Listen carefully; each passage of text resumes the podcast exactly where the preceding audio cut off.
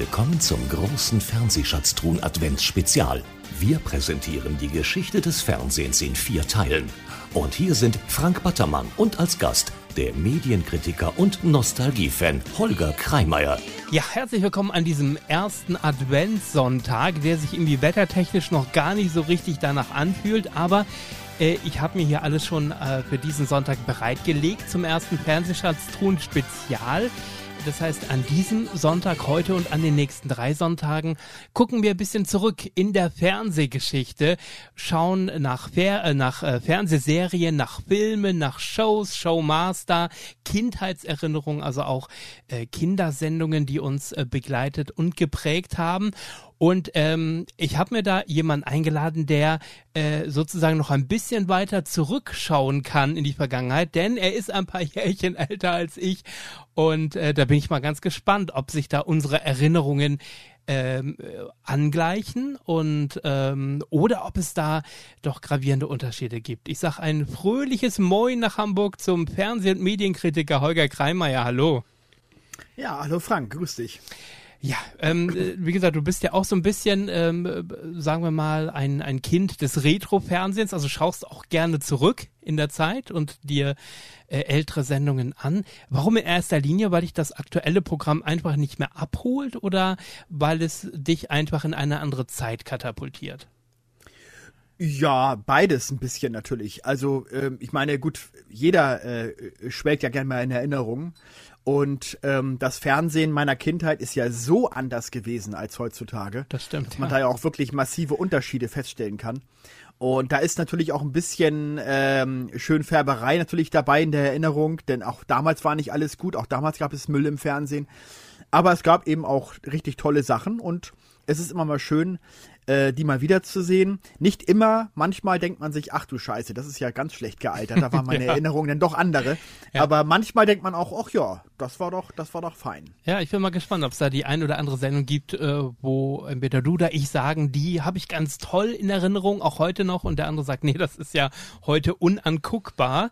Äh, da bin mhm. ich mal gespannt. Unser Thema heute in der ersten Folge sind die besten und schönsten und Lieblingsfernsehserien aller Zeiten. Und da bin ich jetzt gar nicht so, so eingefahren, dass wir sagen, dass das ist nur aus einem gewissen Jahrzehnt, sondern es äh, dürfen wirklich Fernsehserien aller Zeiten sein, egal ob deutsch und international. Da decken wir, denke ich mal, ein ganz großes Spektrum ab. Ich hoffe, du hast dich auch ein bisschen eingedeckt. Ich habe hier, ich muss mal sagen, hier mein, Tee. Ich habe einen extra Tee gemacht jetzt und ein paar ähm, Zimtsterne liegen hier natürlich auch zum äh, ersten Advent. Ähm, ja, ich bin ja heute am ersten Advent bin ich ja noch einigermaßen gut, weil ich ja äh, jetzt gestern Abend nichts äh, zu tun hatte. Mhm. Die nächsten drei Sonntage wird das schwieriger, Frank, weil ich jeweils einen Zwölf-Stunden-Stream hinter Ach mir hatte. Gott. Okay, das heißt, äh, zu dem du ja auch teilweise mit beigetragen hast. Ja. Äh, insofern, aber ich werde es schon durchhalten. Das heißt, so wach wie in der ersten Folge werden wir dich eventuell in den anderen Folgen nicht erleben, weil du noch. Ich bemühe mich. Defizit ich bin ja Profi. genau.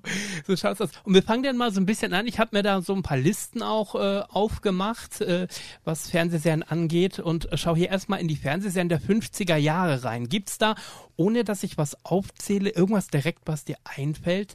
Da gibt es natürlich, klar, Kinderserien, also sowas wie, wie äh, Lassie und Fury lief ja schon in den 50er Jahren, bei uns natürlich dementsprechend später erst im deutschen Fernsehen. Gibt es da so Erinnerungs- äh, oder Berührungspunkte? Boah, 50er ist natürlich schon sehr weit zurück. Weiß, Rauchende Kolz war auch erst 60er, ne? Das, die, das, das fing ja, glaube ich, im Hörfunk in den 50ern an und wurde dann zur Fernsehserie, wenn ich es richtig im Kopf habe. Ja, also Bonanza fing in der Tat äh, zumindest im US-Fernsehen 1959 an. Ah, ja, äh. Bei uns dann erst äh, 1961 äh, oder 62. Das ganz Kuriose ja. bei Bonanza war ja in der Tat, man ver äh, verbindet das immer mit dem ZDF, dass man immer sagt, Bonanza lief im ZDF. Die ersten 13 Folgen allerdings wurden von der ARD eingekauft und und ähm, sind dann aber nach 13 Folgen abgesetzt worden, weil sie zu gewalttätig gewesen sind.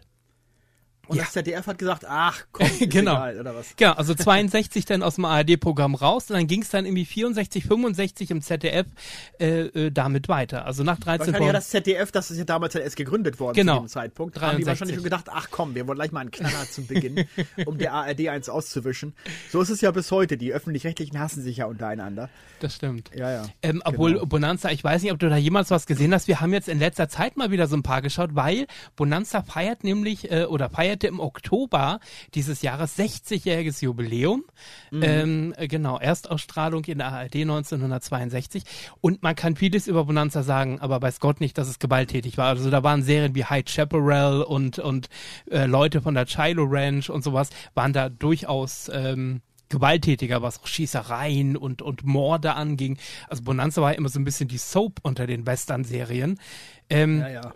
Bist du ein bisschen drin im Thema oder sagst du, ja, Hoss kenne ich noch und Hop Sing vielleicht auch, aber das war's dann auch? Also ich habe das äh, damals vielleicht vereinzelt mal geschaut, aber es war auch bei uns in der Familie nicht beliebt. Also meine Okay. Eltern haben auch keine Western-Serien gemocht. Ah, okay. Insofern kann ich tatsächlich nur mich daran erinnern, dass man vielleicht mal hängen geblieben ist, weil es, es lief ja nichts anderes damals. Wir hatten ja nichts außer drei Programme.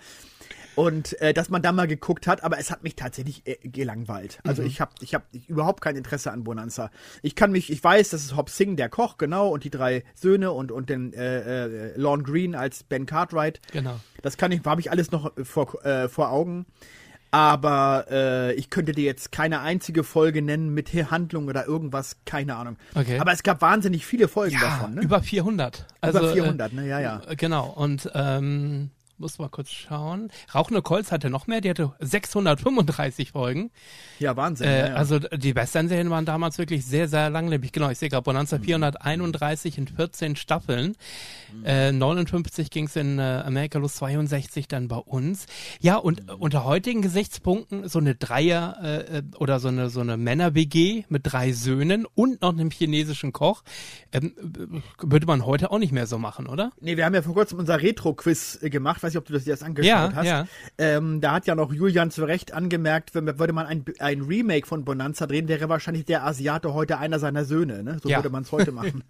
Wobei man ja damals froh sein kann, dass Hop Sing überhaupt ähm, ein Chinese war als Darsteller. Wenn man bedenkt, äh, Dr. Fu Manchu und so weiter, das äh, war ja nicht, nicht immer angesagt, dass man auch Chinesen und Asiaten und so weiter also für die es war Rollen. durchaus, in dem Sinne war es eigentlich modern, das Ja. so zu machen. Also ein, ein, ein wirklich ein Chinesen auch als Koch und als, als, als positive Rolle in so einer Western-Serie unterzubringen, ja. Ja, dann sehe ich hier 50er Jahre. Ich habe gerade schon gesagt, so Lassie und Fury und so diese, diese Tierserien. Konntest du damit was anfangen? Also, Ja, Lassie haben wir sicherlich auch als Kinder geguckt.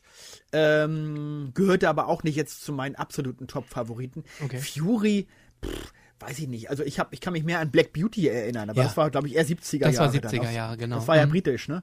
Ähm, Ja, ja, nee, also ich weiß noch, äh, das war doch auch, glaube ich, auch 50er, Mr. Ed. Mit Ja, dem genau. Pferd. Ja, Kennst genau. du das noch? Ja, genau. Das war auch 50er, ne? Oder war das richtig. 60er? Nee, das war auch 50er. Ja, ja. Da, äh, a horse is a horse, of course, of course. Ich kann die, Musik, die Musik kann ich mir immer dran erinnern. Genau, genau. Ähm, ja, das war witzig, ja, weil das war, war, das war irgendwie eine witzige Idee auch. Das habe ich mir ganz gern angeschaut. Das ist aber, glaube ich, erst tatsächlich dann äh, Mit dem Privatfernsehen. Privatsendern. Ja. Genau, ich wollte gerade sagen, das ist gar nicht von ARD und ZDF Ja. ausgestrahlt worden, ne? Ja. Sat 1 in den 80er Jahren erst, Genau, muss man sich mal genau. vorstellen.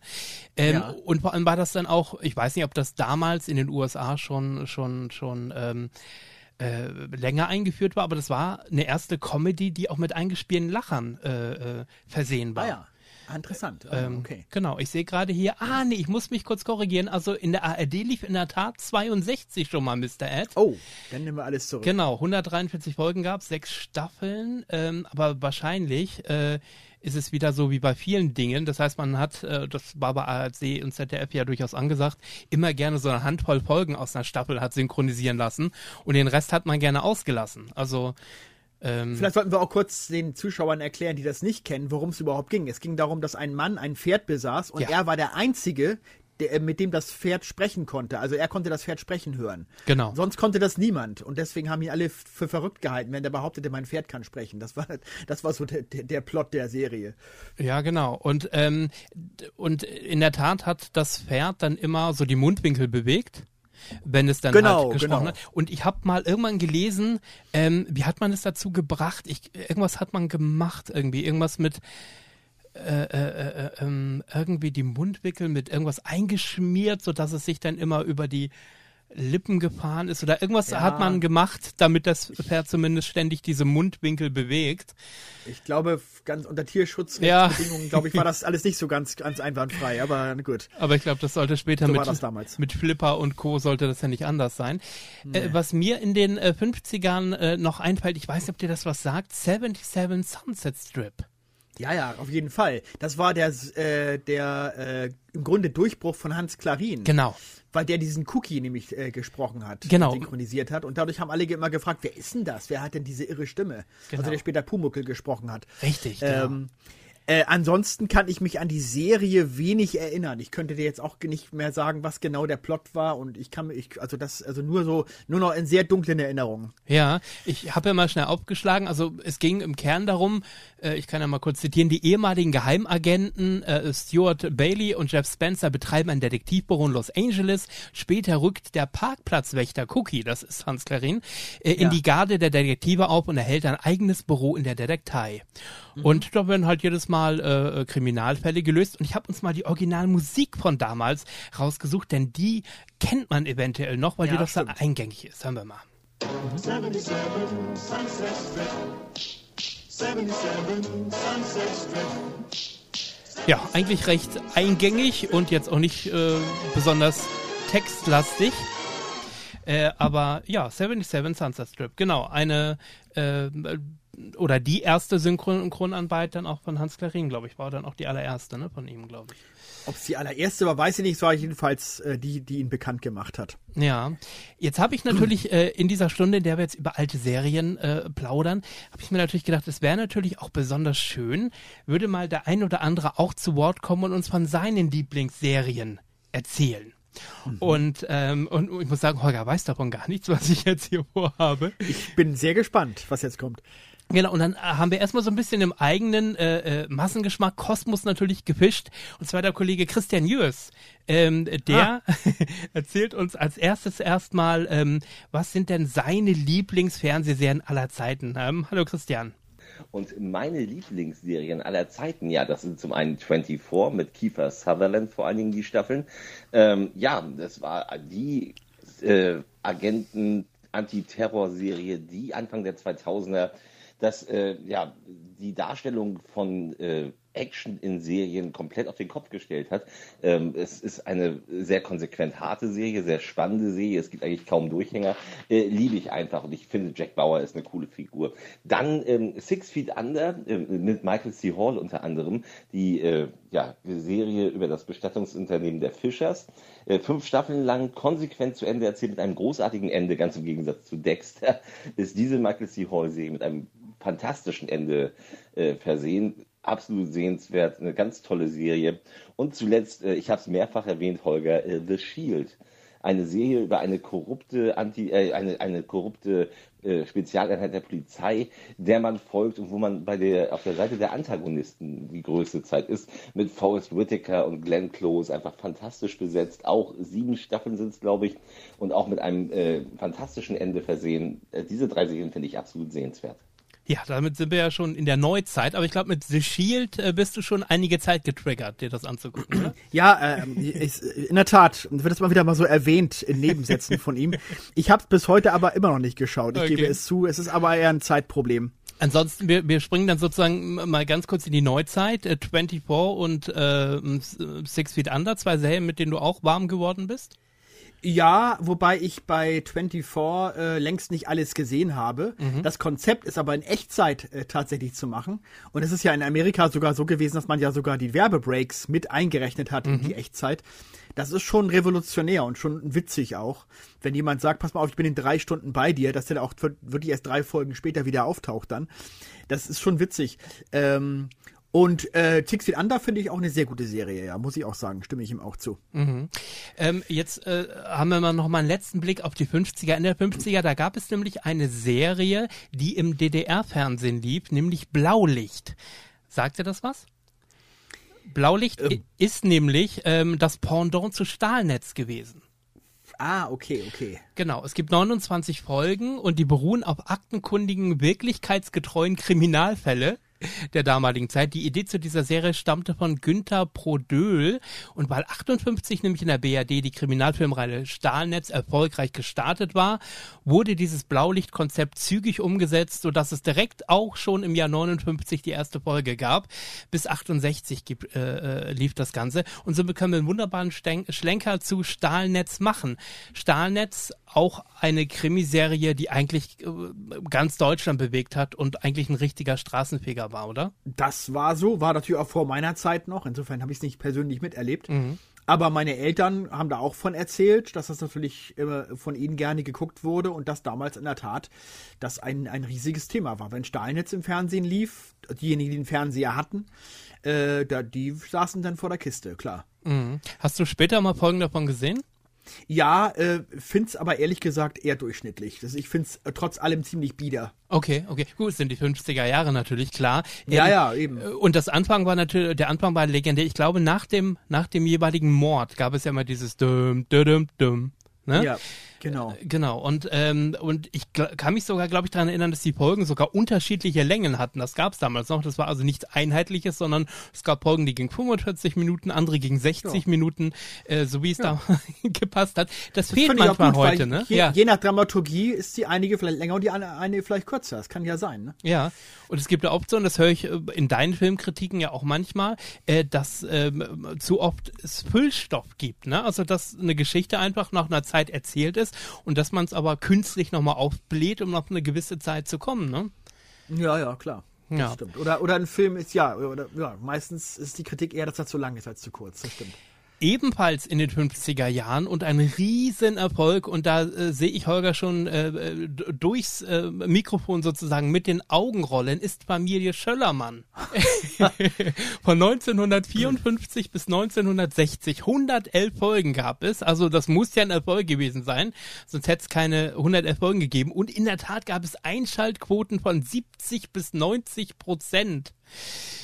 Lag das daran, weil es damals einfach noch sehr wenig Fernsehgeräte gab und man sehr schnell auf diese 90 Prozent gekommen ist, oder? Nein, das lag einfach voll im Zeitgeist. Das war eine typische Familie. Ich habe sie nie gesehen, aber soweit ich weiß, eine typische okay. Familienserie, die genau dieses biedere Lebensgefühl, dieses Verdrängende auch aus, von der Nazi-Zeit. Man spricht nicht mehr drüber, die, die Welt ist schön, so nach dem Motto. Das war halt genau das, was in dieser Serie zum Ausdruck kam und deswegen war das so beliebt. Ja, man schreibt ja, gezeigt werden die großen und kleinen Sorgen, aber auch Freuden einer Durchschnittsfamilie, die das Wirtschaftswunder hautnah erlebte. Ja, ja, wie, wie, du schon gesagt gut. hast, also zwischen, äh, das, das war sehr aktuell und man konnte sich drin wiederfinden. Ich weiß nicht, du hast nicht, äh, habe ich äh, ja mitbekommen, in diesem Jahr nicht so äh, positive Erfahrungen mit der Familie, ähm, na, wie hieß sie da noch, mit den Hesselbach. Hesselbachs gemacht. Ja. Ich habe gedacht, ob sich das so ein bisschen ähnelt. Ähm, ja, vermutlich, vermutlich. Es wird in eine ähnliche Richtung gehen. Ja, wahrscheinlich wird das alles in so einem Studio gedreht worden sein, was man auch sieht äh, also nicht, also nicht wirklich, dass, dass da draußen gar nicht viel stattfindet, sondern alles in, de, in deren Räumlichkeiten. Vermute ich mal. Ich habe es wie gesagt nie ja. gesehen. Und ich lese auch gerade, das war damals sogar live. Also das ging live über einen Sender. Ach, ähm, und man war bestrebt, die Illusion herzustellen, einer realen Familie ins Wohnzimmer zu schauen. Also ein bisschen wie eine Reality-Soap heute. Deswegen wurden die Namen der Darsteller auch zunächst nicht bekannt gegeben. Und zudem mhm. spielte die Handlung um die gleiche Tageszeit wie die Ausstrahlung im Fernsehen. Das heißt also, es war auch da zwischen 20 und 21 Uhr. Und äh, die Ereignisse des Tages wurden im Studiowohnzimmer aus der Rückschau besprochen, ohne dass andere Schauplätze aufgesucht wurden. Ja. Ach, interessant. Ja, das ist so im Grunde wie, wie Lindenstraße, wenn spontan das Bundestagswahlergebnis noch eingebaut wurde, ne? So ungefähr. Genau, genau. Ja. Also sehr, sehr aktuell. Aber da, da, war dann nur diese eine Szene dann eingebaut. Das andere war dann, war dann, schon früher aufgezeichnet. Richtig. Aber dass das auch live über den Ether ging, durchaus äh, ein bisschen schon revolutionär zu der Zeit, ne? Ja, also ich weiß noch, dass das die allererste äh, äh, Milovic-Theateraufführung, der Etappenhase, ist auch damals Richtig. live in der ARD ja. gesendet worden, tatsächlich, ja. Richtig. Dann mhm. sicher in den 50ern noch, hat sich auch über Jahrzehnte gehalten, Perry Mason, Raymond Burr, mhm. Ähm, mhm. als, als Anwalt. Mhm. Hast du Erinnerungen an Perry Mason? Gab es ja in den ja. 90ern auch nochmal in, in, in, in einer Filmserie, in einer Rückkehr ja. in den 90ern, genau. Hat dann so einen weißen Bart gehabt, ne? Ja, genau. Älter. Ja, ich kenne Raymond Burr eigentlich eher als der Chef. Ja, da ist er mir eigentlich mehr präsent. Ja. Äh, Perry Mason, die alten Schwarz-Weiß-Folgen, habe ich kaum was von gesehen. Also mhm. Gut, das war eine typische Anwaltsserie halt. Er hat halt den Klienten gehabt, die unter Mordverdacht standen und da hat er sozusagen die, die Mordfälle gelöst. Mhm. So, äh, äh, an, neben der Polizei sozusagen. Mhm. So wird das gewesen sein, ja. Dann ähm, sehe ich hier auch noch eine Western-Serie, die allerdings auch ein Karrierestart für äh, eine Hollywood-Legende, kann man sagen, gewesen ist, nämlich 1000 Meilen Staub. War Mhm. Clint die, Eastwood. Genau, die erste Serie von Clint Eastwood, die in den Mhm. 50ern gestartet ist und hatte, ich muss mal kurz schauen, 217 Folgen auch in acht Staffeln. Also gerade die Western-Serien waren sehr langlebig, sehe ich gerade. Mhm. Ja. Ähm, und äh, aber äh, ist auch an der vorübergegangen? Hast du mal irgendwann mal was gesehen davon? Nee, das habe ich überhaupt nichts von gesehen. Nee. Okay.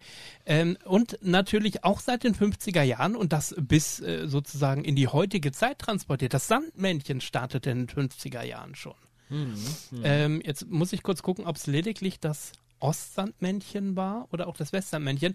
Äh, also ich muss ja sagen, ich weiß, alle möglichen äh, äh, Menschen da draußen himmeln das Ostsandmännchen an. Das wäre viel toller und viel, ich Ja, bin ja. mit dem Westsandmännchen aufgewachsen. Wenn's im- Ich auch. wenn es im NDR-Fernsehen, äh, ich glaube, in der Wer war das in der Werbepause vom Großstadtrevier oder keine Ahnung, irgendwie so um die Zeit zumindest.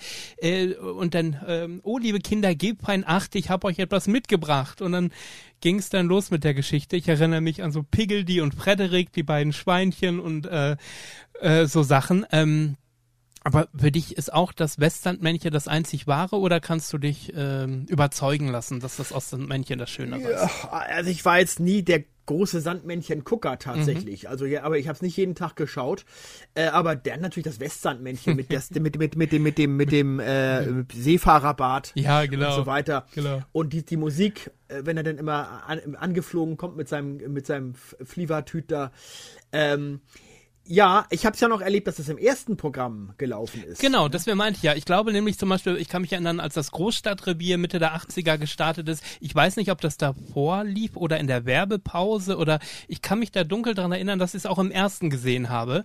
Und das muss Nee, ja. das lief, das lief davor oder danach. Also Okay. mittendrin lief das nicht. Nee, Okay, na danach wahrscheinlich war es zu spät, da war es ja schon kurz vor acht, also gehe ich eher von davor aus. Davor, ja, ja, genau. Immer so kurz vor sieben sowas. Ja, ja, genau. Ja. Ja, das, das sollte ja dazu dienen, die Kinder ins Bett zu schicken. Ich bin auch als kleines Kind nie um sieben ins Bett gegangen. Also das haben meine Eltern überhaupt nicht verlangt von mir. Ja. Insofern war das auch für mich kein Zeitpunkt, irgendwie jetzt zu sagen, ich bin schon im Schlafanzug und danach muss ich ins Bett. Das war bei uns zu Hause nicht. Okay, gab es denn feste äh, Bettgehzeiten oder dass es immer Nein, hieß, um es wurde dann irgendwann gesagt, so langsam könntest du ja mal.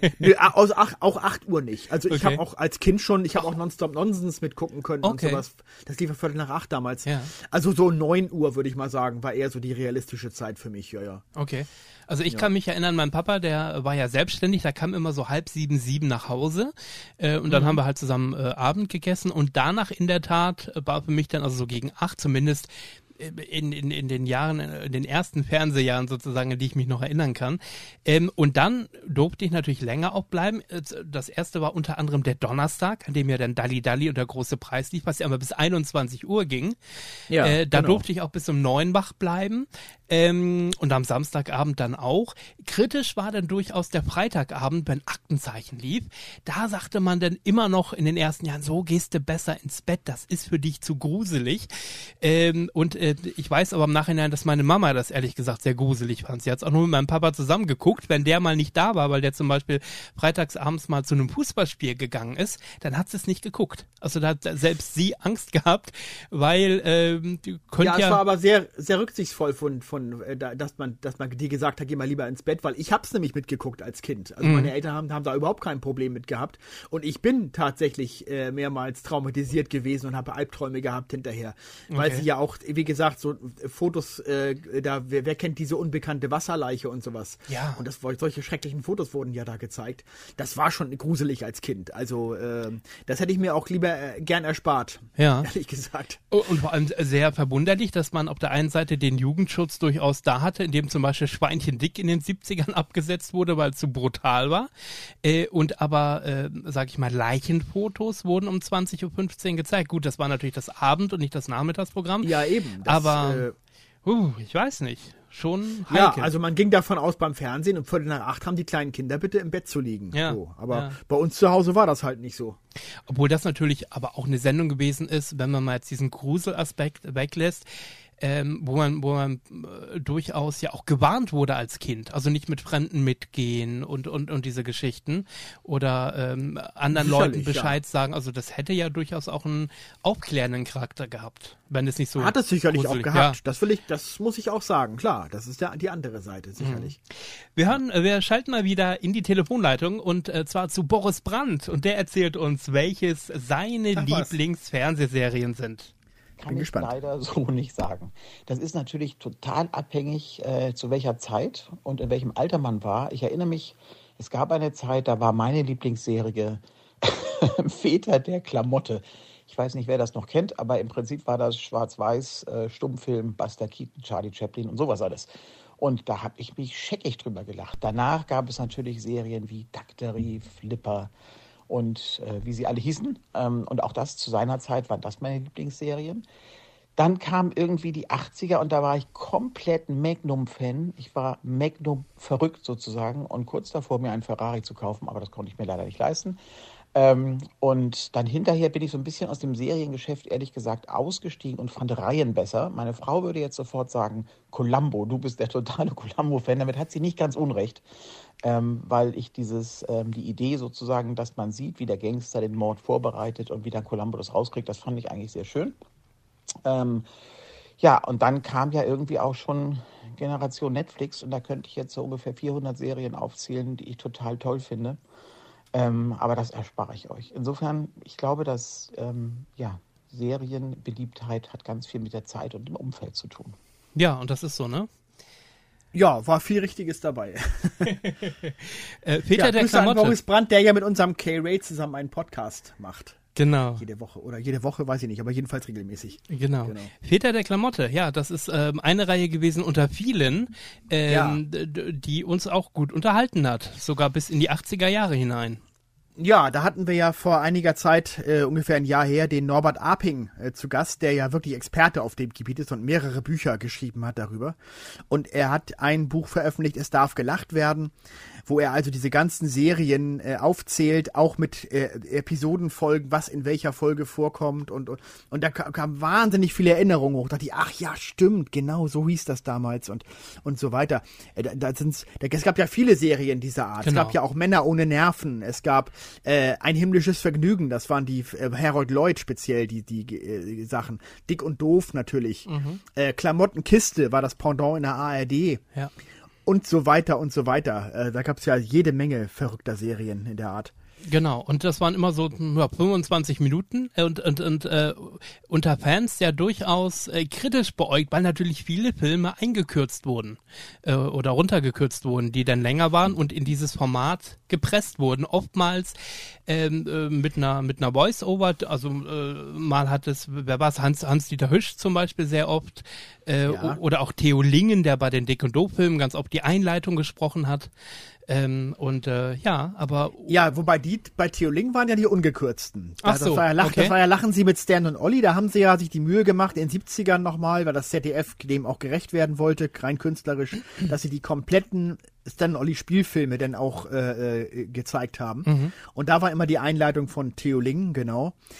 Ja, natürlich. Also klar, diese, diese, diese 25-Minuten-Folgen, äh, das sind ja auch teilweise verschiedene zusammengeschnitten worden. Genau, Also verschiedene ja. Kurzfilme. Das ist auf der einen Seite natürlich absolut ein No-Go eigentlich. Auf der anderen Seite war es aber so gut gemacht, so gut getextet und von Hans-Dieter Hüsch so genial interpretiert, dass man sie auf dem Boden gelegen hat vor Lachen. Also ich finde es heute noch lustig. Gibt ja zum Glück mittlerweile eine DVD-Edition davon. Und äh, das ist wirklich super. Also das macht wirklich wahnsinnig viel Spaß, das zu gucken. Ähnlich äh, gekürzt hat man das ja auch mit den Cartoons gemacht, ne? Ob man jetzt so Bugs Bunny, Tom und Jerry zu den äh, jeweiligen, also mein Name ist Hase und, und Tom und Jerry und so, hat man die Cartoons ja auch ganz, ganz oft gekürzt und neu zusammengeschnitten und so weiter ähm, und, und äh, neu vertont. Sagst du da auch, na gut, da waren ja durchaus auch einige Szenen dabei, äh, wo man eventuell sagen kann, das ist fürs Nachmittagsprogramm der Kinder der 70er und 80er nicht so geeignet gewesen? Oder bist du ein Verfechter und sagst, nein, also äh, sorry, entweder ungeschnitten oder gar nicht senden? Also mit dem Schneiden, das ist immer ein Proble Problem. Äh, bei Captain Future war es ja auch so. Das war ja aber eigentlich auch eine Erwachsenen-Serie. Die war ja gar nicht für Kinder gedacht. Man hat sie nur kindgerecht gemacht in, in, in Deutschland. Äh, nichtsdestotrotz äh, hat sie heute natürlich auch in Deutschland einen Kultcharakter und äh, ich freue mich immer, das mal wieder zu sehen. Ich habe es als Kind gerne geguckt. Äh, das ist, ja, im Prinzip geht's eigentlich so nicht. Was aber toll ist, äh, wirklich, man hat sich damals eine wahnsinnige Mühe gemacht bei den deutschen äh, Synchronisationen, aber auch, Mhm. auch bei der, allein bei der Musik schon. Genau. Äh, Captain Future, die deutsche Musik ist ja viel toller als die im Original. Die im Original denkst du, da, da, geht- da, geht- da geht Loveboat los, wenn du die Musik hörst.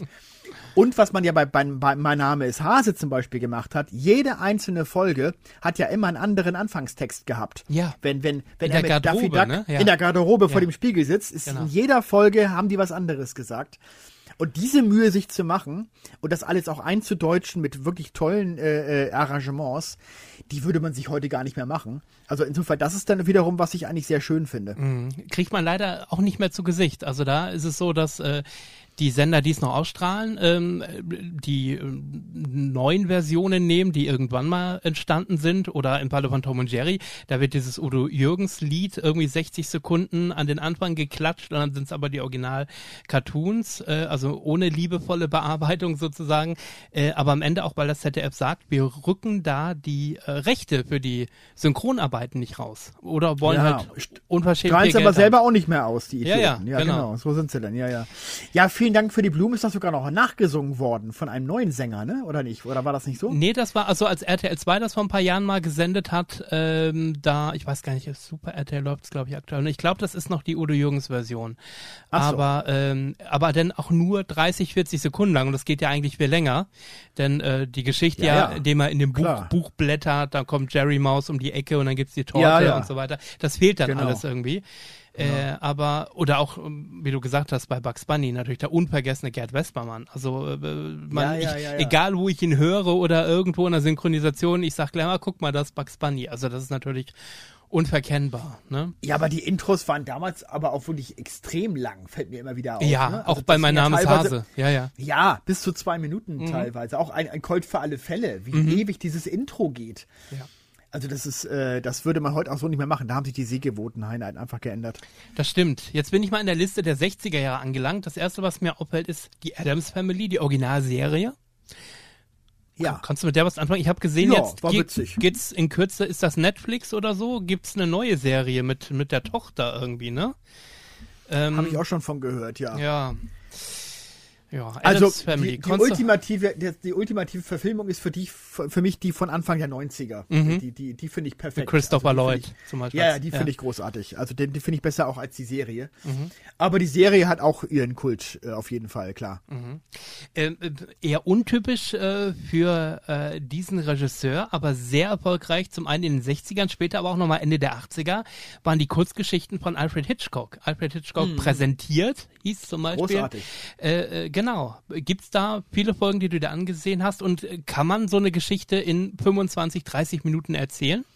Ich habe die komplett auf DVD. Ich habe alle Editionen Mhm. in meinem Besitz. Äh, ja, auf jeden Fall. Also der, aber wobei man man muss eins sagen, ähm, er hat ja dann den Fehler gemacht, äh, dann eine Nachfolgeserie noch zu machen. Die hieß Alfred Hitchcock zeigt auf Deutsch. Das ist der kleine Unterschied, nicht präsentiert, sondern zeigt. Die Und die- 80er-Serie ist das, ne? Nee, nee, nee, auch aus den 60ern. Ach so, okay. Mhm. Und die gehen dann aber eine Stunde jeweils und nicht nur 25 Minuten. Und das ist zu lang aus, äh, ausgedehnt dann irgendwie. Dann ist dieser Spannungsfaktor nicht mehr da. Diese 25-Minuten-Folgen sind super. Da sind unglaublich tolle Sachen dabei. Da sind ja auch äh, teilweise denn deutsche Remakes gedreht worden im Rahmen der Serie Die Krimi-Stunde, die ich ja auch so toll finde, die ja auch nie wiederholt wurde im deutschen Fernsehen, weil genau diese Rechte an diesen Drehbüchern, an diesen, an diesen Geschichten, die sind nämlich dann irgendwann auch wieder ausgelaufen. Deswegen darf- durfte das auch nicht mehr gezeigt werden. Und deswegen gibt es auch teilweise deutsche Versionen äh, von diesen Geschichten. Ja, das sind immer so Kurzgeschichten, die ja immer meistens irgendein makabres, äh, schwarzes Ende irgendwie haben. Äh, äh, ganz, ganz böse Geschichten teilweise. Ich fand die super. Mir gefällt das richtig gut. Wir kommen gleich zu einer weiteren Serie, auf die kannst du dich schon mal innerlich vorbereiten. Vielleicht kannst du mit der was anfangen, nämlich Richard Kimball und Auf der Flucht. Ein großes Thema in den 60er Jahren, sowohl äh, in den USA als auch hier bei uns in der ARD. Da gibt's aber gleich ein bisschen was zu erzählen. Erstmal hören wir wieder in die Leitung. Wer ist denn da? Hallo? Ja, hallo, und hier ist Uli Potowski und zunächst mal die Lieblingsserien, auch wenn das sehr, sehr, sehr, sehr merkwürdig klingt. Eine meiner Lieblingsserien war Achtung, ein Schloss am Wörthersee. Das kann kein Mensch verstehen, aber das ist relativ leicht zu erklären. Das war so eine Serie, bei der nichts wehtat, bei der nichts Böses passieren konnte, bei der es schöne Landschaften gab. Ich bin auch ansonsten kein so ganz großer Serienfreak.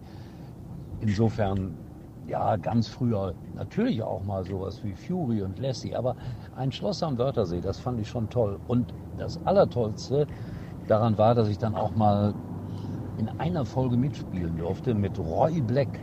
Wunderbar. Und die Folge hieß Ein Schloss am Wörthersee. Quatsch, das war in ein Schloss am Wörthersee.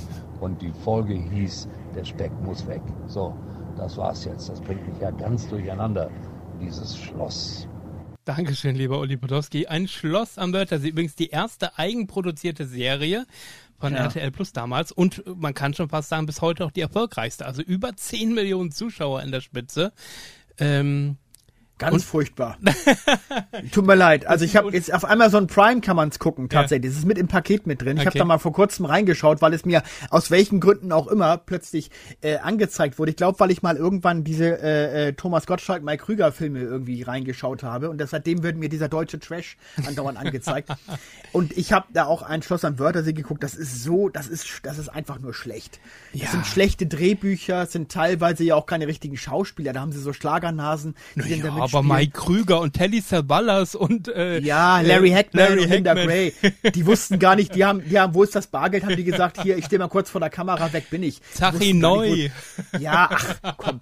Nee, das wird jetzt ganz furchtbar, tut mir leid. Okay. Also, ist, ist, äh, äh, nee. Aber auf der anderen Seite äh, sagt natürlich Uli Potowski, es tut keinem weh und es war auch erfolgreich. Und wir sind hier im Was Jahr. heißt hier, es tut keinem weh? Da kann, kann man auch viele andere schöne Serien nennen. Die, es, es, was heißt wehtun? Also, das ist ja Quatsch. Ein Okay. gewisses Niveau und eine gewisse schauspielerische äh, Mindestkunst, sage ich mal, sollte ja wohl schon vorhanden sein. Gut, aber warum zieht denn sowas zur damaligen Zeit 10 Millionen Fernsehzuschauer vor die Geräte? Also, ähm, Naja, es ist natürlich schon ein Konzept, das funktioniert. Ich meine, warum haben in den 70er Jahren da irgendwie die Leute sich massenhaft diese Schulmädchenreport oder diese die Paukerfilme und diesen ganzen Kram angeguckt im Kino? Das ist halt schon so ein, so ein, so ein, oder warum gucken heute so viele Menschen dieses, dieses Trash, dieses äh, äh, Berlin äh, 9053 oder wie das heißt da auf RTL 2? Warum gucken die Leute das? Ja, es, es, also es scheint nicht immer nur der Anspruch vorhanden zu sein. Manchmal macht den Leuten sowas einfach Spaß. Ach, Roy Black mal wieder zu sehen, das ist ja schön. Ach, Telly Savalas, das gibt's ja gar nicht. Ach nee, was ist so nach dem Motto. Äh, aber äh, es, da spielen die Drehbücher dann keine Rolle irgendwie. Ja, wobei man sagen muss, äh, das Konzept, warum man sich überhaupt für die Serie entschieden hat, war ja, weil Ende der 80er bei RTL Plus nämlich eine ganze Reihe dieser 70er Jahre Filme mit Roy Black und Uschi Glas, so wenn mein Schätzchen auf die Pauke haut und unser Doktor ist der Beste und wie das alles hieß, ähm, die liefen so erfolgreich bei RTL Plus in der Primetime, äh, dass dann, ähm, dass dann Otto Retzer wohl gesagt hat, da müssen wir was draus machen. Und dann gehen wir, und sie sind ja auch wieder an den Wörthersee gegangen, wie damals in den 70er Jahren ja auch schon. Und ich Genau, bin- das und, war so dieses. Genau. Ja. Und dann mal, mal gucken, was draus wird. Und äh, das war ja noch ganz interessant, dass als er den Roy Black nach der nach der ersten oder zweiten Staffel, weiß ich gar nicht, zumindest direkt nach den äh, Dreharbeiten verstorben ist, war ja der Nachfolger im Schlosshotel Pierre Brice, der Winnetou. Hat ja dann mit Uschi Glas das Hotel geführt. Und danach war es übrigens auch nicht mehr so erfolgreich. Also schien auch die Personalie Roy Black auch der Magnet wohl gewesen zu sein. Ja, ja, genau. Also, genau. Wir haben es gerade Man muss aber ja. RTL und Sat1 schon noch in dem Sinne verteidigen, dass danach, ging es ja richtig los mit eigenproduzierten Serien dann in den 90ern, da waren richtig tolle Sachen dabei. Also da waren auch äh, anspruchsvolle Krimiserien und so weiter. Also das war, also es ging hier nicht unbedingt so weiter, auch bei RTL nicht, ne? Ja, War wobei halt nur die erste. Genau, aber es, es, also es gab auch schon seichte Serien weiterhin, wenn ich mir so gucke. Uschi Glas war ständig in Sat 1 zu sehen, Anna Maria oder äh, un, unsere Schule ist die beste und es gab Ja, aber das hast du dann in ARD und ZDF auch immer gehabt. Das gab es ja auch in den öffentlich-rechtlichen immer. Aber es gab eben auch Krimiserien wie Doppelter Einsatz Genau. und Wolfsrevier und Genau. diese ganzen Sachen, die wirklich toll waren. Also genau, das stimmt. insofern. Wir haben es gerade schon mal kurz angeteasert. Äh, bleiben wir sozusagen beim Krimi auf der Flucht mit Richard Kimball gespielt äh, von äh, David Jansen. Mhm. Ähm, Damals hat sich mehr oder weniger die ganze Welt gefragt, welcher Einarmige hat denn die Frau von Richard Kimball ermordet? Das war ja so ein bisschen der Plot und das äh, Lustige oder, oder fast schon Unverständliche daran war, dass diese allererste Folge, der Pilotfilm, wo man nämlich sieht, wie der Mord passiert ist, die wurde äh, nie synchronisiert und ist auch nie in der ARD gelaufen, weil wieder mal nur eine Handvoll Folgen erstmal synchronisiert wurden. Und man ist mit Folge 2 eingestiegen, wo er also schon auf der Flucht war. Kurz zum Konzept, in jeder Folge war er irgendwo in den USA, in einem anderen Örtchen und hat da entweder einen Job angenommen oder jemanden kennengelernt, wie auch immer, war aber immer auf der Flucht äh, vor der Polizei, die halt davon ausgegangen sind, dass er seine Frau ermordet hat. Er hat aber halt einen einarmigen Mann dort gesehen, wohl während des Mordes, der dann aber fliehen konnte und er ist selber sozusagen äh, auf der Jagd nach diesem Einarmigen. Äh, aber wie gesagt, in Deutschland hat man nie den Pilotfilm gesehen, also nie, nie die Tat. Und ich auch mal frage, was soll denn so ein Quatsch? Und von den 120 Folgen in vier Staffeln, die es gab, muss ich mal kurz gucken, ähm, sind aber auch nur weit unter 100 ausgestrahlt worden. Also es ist äh, ganz, ja. ganz merkwürdig, wie da äh, ARD und ZDF irgendwie Serien eingekauft haben, weil das ist das ja war früher ja normal. Die haben, die haben immer sich die Folgen angeschaut. Ja, die nehmen wir. Ach nee, die ist uns zu politisch, die ist Ja, uns ja. zu brutal. Nee, nee, die nehmen wir nicht, die nehmen wir nicht, nur diese nehmen wir. Das hat, also es ist unglaublich im Prinzip, ne, dass man nicht die komplette Serie zeigt. Das ist- und vor allem auch den Pilotfilm nicht, der, der, der ja erstmal einführt in Genau. die Geschichte überhaupt. Ne? Genau. Aber so war es bei Hulk ja auch später. Der, der Pilotfilm ist ja auch erst viel später nach, nach synchronisiert worden. Richtig. Obwohl der ja auch sozusagen dann erstmal überhaupt zeigt, wie das, worum es eigentlich geht, ne? Richtig, aber äh, und gerade bei einer Sa Serie wie halt auf der Flucht, wo du ja so ein bisschen auch diesen Suchtfaktor, wo du willst beim nächsten Mal sehen, wie geht's denn weiter und auf einmal werden drei Folgen übersprungen äh, und manchmal hast du auch in dieser Serie so Flashbacks von ihm, dass er sich erinnert nochmal an irgendeine Folge zuvor, die dann aber eventuell gar nicht gelaufen ist. Also es ist schon sehr sehr merkwürdig gewesen. Äh, wo wir beim Thema Krimi der 60er sind, ähm, da war natürlich die Straßenfeger äh, ein großes Thema zum einen, aber auch diese, diese Dreiteiler, die es immer wieder gab in ARD und ZDF. An was erinnerst du dich da? Was meinst du mit Straßenfeger jetzt speziell? Also da gab es zum Beispiel das Halstuch äh, natürlich als Straßenfeger, also wo man, wo man wirklich äh, gebibbert hat und wissen wollte, wer der Mörder war und, und es waren wirklich die Straßen leergefegt, aber auch so Sachen wie Barbeck und oder Wolfgang Neuss es dann äh, als er verraten hat vorzeitig. ne? genau, genau. Äh, Ja, aber da, das sind ja im Grunde genommen sowas wie Dreiteiler, ne? Also wo, wo machst du da jetzt den Unterschied? Ach so, waren das alles? Ah, ich wusste gar nicht, dass es alles Dreiteiler waren. Okay. Ja, nicht unbedingt, aber es, aber es, jedenfalls geht's in die Richtung, dass ich das Ja. auch unter Straßenfeger abhaken würde. Das, ähm, ja, die Durbridge-Krimis Genau. meinst du auch, ne? Und Genau. so weiter. Ja, ja, ja, ja, ja. Ja, ja, klar. Das sind aber auch ähm, insofern äh, immer noch äh, an, ähm, sehenswerte Produktionen, weil sie mit sehr, sehr guten Schauspielern besetzt waren. Das waren auch oft Leute, die vom Theater kamen und so, die also wirklich Schauspieler äh, äh, ihr Fach gelernt hatten. Und äh, diese, diese Drehbücher halt, diese Durbridge-Geschichten, die waren halt auch sehr gut geschrieben. Also insofern war das schon, es war sehr dialoglastig, es war wenig Action, ne? aber es, tat, es trotzdem hat man da mit, mit Spannung äh, äh, davor gesessen und das geguckt. Ja. Das stimmt. Was ich Mhm. mich frage, ist bei den Dreiteilern, war das denn auch oft so, was glaubst du, ähm, dass die Story eigentlich auch hätte in einem Teil erzählt hätte werden können und dass man da auch so ein bisschen, weil man wollte drei Teile machen, so ein bisschen aufgebläht hat künstlich oder? Oh, hätte man vielleicht machen können, ja, Ja. aber für die, die, die Zeichnung der Charaktere wäre es vielleicht ein bisschen wenig Sendezeit gewesen. Mhm. Also mir kommt es jetzt nicht so vor, als wenn das in die Länge gezogen wäre. Mhm. Wer, wem diese Krimis zu spannend war, der hatte ja durchaus die Möglichkeit, in den 60er Jahren sich auch ähm, humoristisch unterhalten zu lassen, unter anderem mit der bezaubernden Genie. Ja. Und äh, dem auch ersten Auftritt von Larry Hackman, der uns später noch als äh, J.R. Ewing über den Weg laufen sollte. Ähm, äh, Sie zehrt ja heute noch davon. Ich habe vor kurzem irgendwie einen äh, Bericht gesehen bei Exklusiv. Ich glaube, Barbara Eden ist, glaube ich, auch über 90 jetzt schon oder irgendwie so. Äh, und ähm, gibt aber immer noch Interviews zur Genie und äh, kriegt immer noch Fanpost. Und äh, das ist auch so ein Stempel, den, der, der ist, sie- den ist sie nie losgeworden, ne? Na, sie war ja auch bezaubernd in ihrer Rolle. Das also stimmt. war ja auch, War ja auch eine gute Besetzung.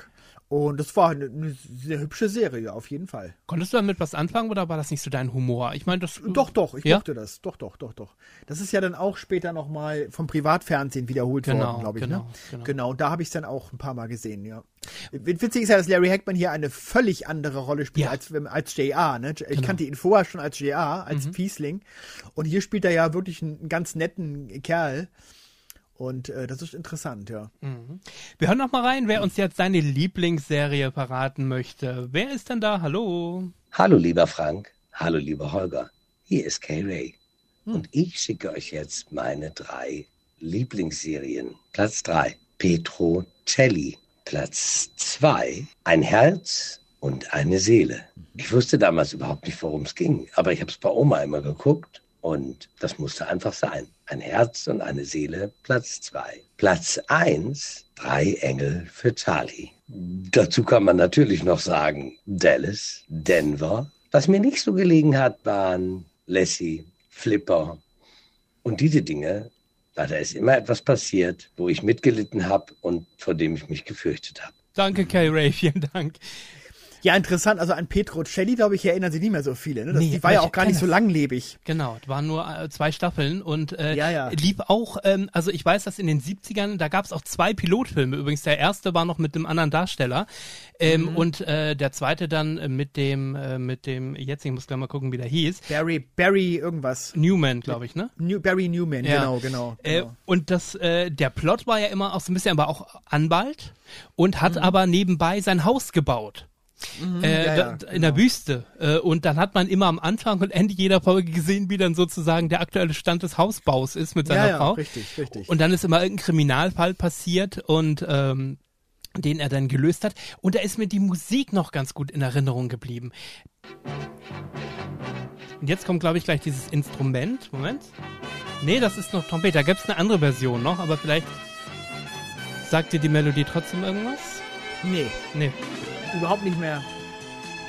Aber das ist typisch äh, äh, 70er, 80er Jahre USA. Ja, ja. Das hätte, hätte, könnte auch Loveboat oder Hotel oder, oder irgend sowas sein.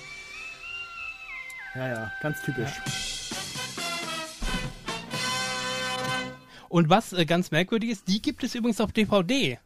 Äh, schon seit einigen Jahren. Währenddessen so, wie gesagt, andere Serien, die ich gerade erwähnt habe, wie Canon und so weiter, es bis dato nicht hierher geschafft haben. Und da gab es ja viel, viel mehr Folgen. William Ach, Conrad. Ken gibt es nicht? Nö, Ach so, wusste ich gar gibt es nicht nicht auf okay. DVD. William Ähm, Conrad, ja, William ja, Conrad, genau. Später ja übrigens noch in den 90ern in äh, Jake und McCabe, durch dick und dünn. Und Nero Wolf, Nero Wolf in den 80ern, genau, hat der eigentlich, Orchideenzüchter. genau, in, in jedem Jahrzehnt eine Krimiserie gehabt, William Conrad. Mhm, ja. Und ähm, ja, währenddessen er, glaube ich, als Nero Wolf, äh, da hatte er doch auch, hatte er nicht diesen Matt Houston-Darsteller als, als, äh, als eigentlichen Detektiven, der die Arbeit Als für ihn Assistenten quasi, Oh, ja, genau. genau, genau. Ja, ja. Mhm, richtig, Bei, richtig. bei Jake und McCabe war das ja auch so. Da war es nämlich einer vom Trio mit vier Fäusten, der dann sein ähm, Assistent Genau, das war war. dieser, dieser, Joe, dieser Joe Penny, war Ja, das, genau, genau. Dieser dunkelhaarige, ja, ja, genau. Aber siehst du mal, was, was, was an Serien ein war. Auch Trio mit vier also diese 80er-Jahre-Serie, die dann noch im Öffentlich-Rechtlichen liefen. Mhm. Gerade schon gesagt, Colt Sievers, Trio mit vier Fäusten, Agentin mit Herz und, und, und. Hart aber herzlich. Hart aber genau. herzlich, äh, genau. Wobei, ja. das ja eher so ein bisschen, ich weiß nicht, hart aber herzlich habe ich vor, vor kurzem auch mal wieder geschaut. Das ist schon auch echt ähm, zäh. Das zieht sich schon auch echt. Ja, ne? aber Agentin mit Herz ist noch schlimmer. Hast du das mal wieder gesehen nach langer Zeit? ja. Ganz, ganz furchtbar, ganz entsetzlich. Ja, ja, Kannst du nicht mehr gucken. Ich finde aber auch an Colt für alle Fälle. Das war damals ja unsere Kultserie. Oh, Colt Sievers und da ist Action und da geht's zur Sache. Das ist so schlecht gealtert, wirklich. Also, Genau. Das kann man nicht, das kann man nicht mehr gucken, wirklich. Es ist, es ist leider, es entspricht nicht mehr den heutigen Sehgewohnheiten. Und manchmal ist es auch gar nicht so gut, dass das alles äh, nochmal ähm, digitalisiert aufgewertet wird. Im Falle von Colt Sievers äh, siehst du natürlich mittlerweile äh, jeden Stunt oder dass das nicht selber, dass Lee Majors das nicht selber ist und äh, Ja, ja, klar. das hat man damals auf dem kleinen Röhrenfernseher gar nicht so richtig wahrgenommen, ne? Aber Ja, vor allem, die haben ja im Intro haben sie ja die, die, die Szenen alle aus Transamerika Express geklaut. Ja, ja, ja, Den genau. Actionfilm mit, mit Gene Wilder. Das war ja gar nicht aus der Serie, ne? ja, ja, genau. Und äh, generell auch, wenn es da Stunts gab, oder? Wenn irgendwie äh, irgendwelche Flugszenen und so weiter, also man hat das Gefühl gehabt, dass da immer irgendwas aus irgendwelchen Fil- Filmen Filmen, die das äh, Studio, die das die Serie produziert hat, auch irgendwie aus den Filmen dazu genommen hat. Ja, ja, das hat man aber auch in Hulk auch gemacht. Da hat man Ja, eine Szene stimmt. aus Giganten am Himmel geklaut, aus Duell von Spielberg hat man eine Szene geklaut und einfach in, in, als, und als Fernsehszene verkauft. Das hat man öfter gemacht, ja. Ein äh, weiterer deutscher Ermittler der 60er war Cliff Dexter. Kannst du mit dem was anfangen? Nee, sagt mir gar nichts. Okay, schaue ich mal eben nach. Äh, mir sagt der Name was. Das war eine Krimiserie im ZDF von 66 bis 68. Ah, das war so eine 25-Minuten-Serie, also ein bisschen sozusagen der Vorläufer von Percy Stewart und Co. Also so, äh, da ging es ja dann. Deutsche mit- Serie? Deutsche Serie, ja. Ach so, Deutsch, okay. und zwar nee, sagt mir gar nichts. hat Cliff Dexter Hans von Borge die gespielt. Ah ja. Und ähm, die anderen sagen mir jetzt aber auch nichts. Aber es gab viele Auftritte von, äh, also sozusagen Folgenauftritte von zum Beispiel, wen haben wir denn da? Von Klaus Dudenhöfer, von Günter Strack, Rolf Schimpf, Dieter Borsche, Vera Schechowa. Also da waren schon äh, die Stars der damaligen Zeit, die auch äh, alle nicht generell viel Fernsehen gemacht haben. Ne? Das war so die Zeit dann in den 60ern, wo es mit dem deutschen Kino ja eigentlich vorbei war und man sich dann in der Tat mehr aufs, äh, aufs Fernsehen äh, Ja. ähm, ähm, ja, gestürzt hat sozusagen, weil das Geld musste ja trotzdem kommen. Ne? Also das, wie, wie sagte man so schön, es. Opas Kino war vorbei. Ja, ja, richtig. Genau. Ja, kannst du mit der alten Serie, das war auch so zu der Zeit, fällt mir gerade ein, Salto Mortale. Kannst du mit der was anfangen? Das war eine Zirkusserie. Ja, genau. Hans-Jürgen Bäumler, Bäumler? Gustav Knut, Ja, genau. genau. Hans Äh, kann ich mich auch nur noch als, als Kind äh, schwach dran erinnern. Äh, haben meine Eltern immer gerne geschaut, ich habe mitgeguckt, aber es blieb mir nicht wirklich äh, äh, jetzt äh, als, als Favorit im Okay. Gedächtnis. Keine Ahnung. Genau, und der, der, Salto Mortale, die Musik kann ich noch. Genau, da ging es ja, äh, äh, Kern war ja immer, sie sind mit dem Zirkus Krone haben sie gedreht und da sind sie dann äh, sozusagen immer mitgereist in einer Staffel. Es gab äh, zweimal neun Folgen und in jeder Folge waren sie in einer anderen Stadt. Also dann waren sie mal in Paris oder in London oder Ja, ja, äh, und ja, so weiter. ja, genau, genau. Und ähm, jetzt musst du mir kurz helfen, weil ich gerade nicht auf den Namen komme. Das Familienoberhaupt war ähm, der, ähm, der Papa von den Unverbesserlichen. Wie hieß er Josef noch? Offenbach. Ja, genau. Der war auch dort der, das Familienoberhaupt und hat sozusagen die Familie angeführt. Und war auch wohl sehr erfolgreich, ging dann in eine zweite Staffel.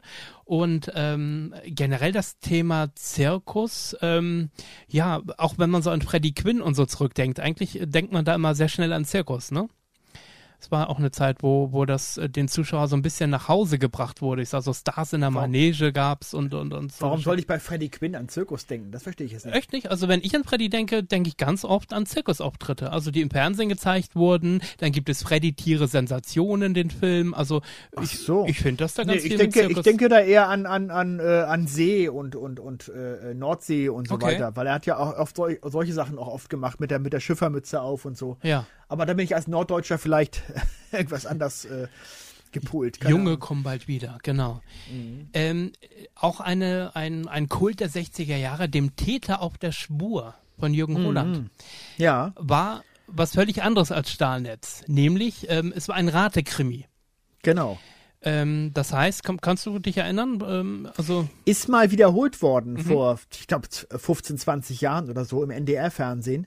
Und da war damals auch, glaube ich, Jürgen Roland sogar noch äh, Mhm. im Studio, also nochmal neu aufgenommen und hat auch nochmal noch mal darüber gesprochen. Und ähm, ja, das war interessant. Also man musste genau aufpassen und es gab manchmal so ganz bestimmte äh, Momente in der Serie, wo man dann den Täter entlarven konnte, weil er, weil man da irgendwie vielleicht, er hat vielleicht, was weiß ich, einen bestimmten Handschuh getragen äh, bei der Tat oder wenn er jemanden erwürgt hat und diese, genau dieser Handschuh lag dann, wenn, wenn der Kommissar bei jemandem war, auf, auf dessen Küchentisch. Und da hast du gesehen, aha, das sind doch die Handschuhe des Mörders, also muss das der Mörder sein, so nach dem Motto. So lief das ab. Das war spannend, ja. Das war gut, äh, war interessant. Genau, es gab immer so, ein- so ein Panel, ich glaube aus, aus vier, fünf Personen, die dann äh, sozusagen auch mitraten sollten. Ne? Prominente, die mitgeraten haben, wer denn äh, am Ende der Täter ist. Und ähm, ich weiß gar nicht, in der Original 60er-Jahr-Version gab es da dieses äh, Vorgespräch auch schon, also dass da Leute mitgeraten haben? Ja, das weiß ich leider auch nicht Okay. mehr. Ich kenne nur die, die, die neue, äh, die neue Version da vom NDR, die in den 90ern oder wann gelaufen ist, oder Mhm.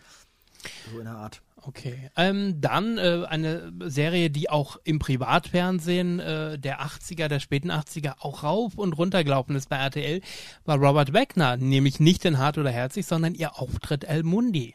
Ja. Ähm, auch ein Privatdetektiv, ähm, aber man hat so das Gefühl, wenn man äh, sich so die Titel, die haben sich alle auch schon sehr geähnelt, die Serien der Zeit, oder? Genau, das war so ähnlich auch wie der 6 Millionen Dollar Mann, ne, mit Lee Majors auch, Mhm. bevor er Colt für alle Fälle gedreht hat. Das waren immer so diese Serien, äh, ähm, ja, da war einer im Mittelpunkt halt, das war der große Held und, und der hat natürlich äh, immer alle sofort besiegt und dann gab es so die Klischee-Gangster. Ja.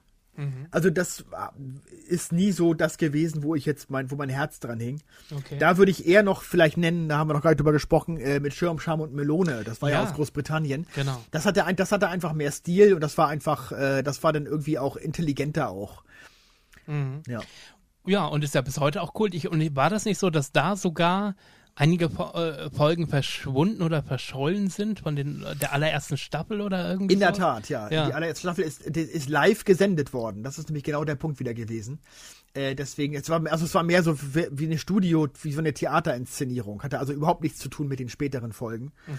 Und ähm, Kult sind ja im Grunde genommen nur die Staffeln mit äh, Patrick McNee und Diana Rick. Die sind ja bis heute eigentlich, das war ja der Höhepunkt der Serie.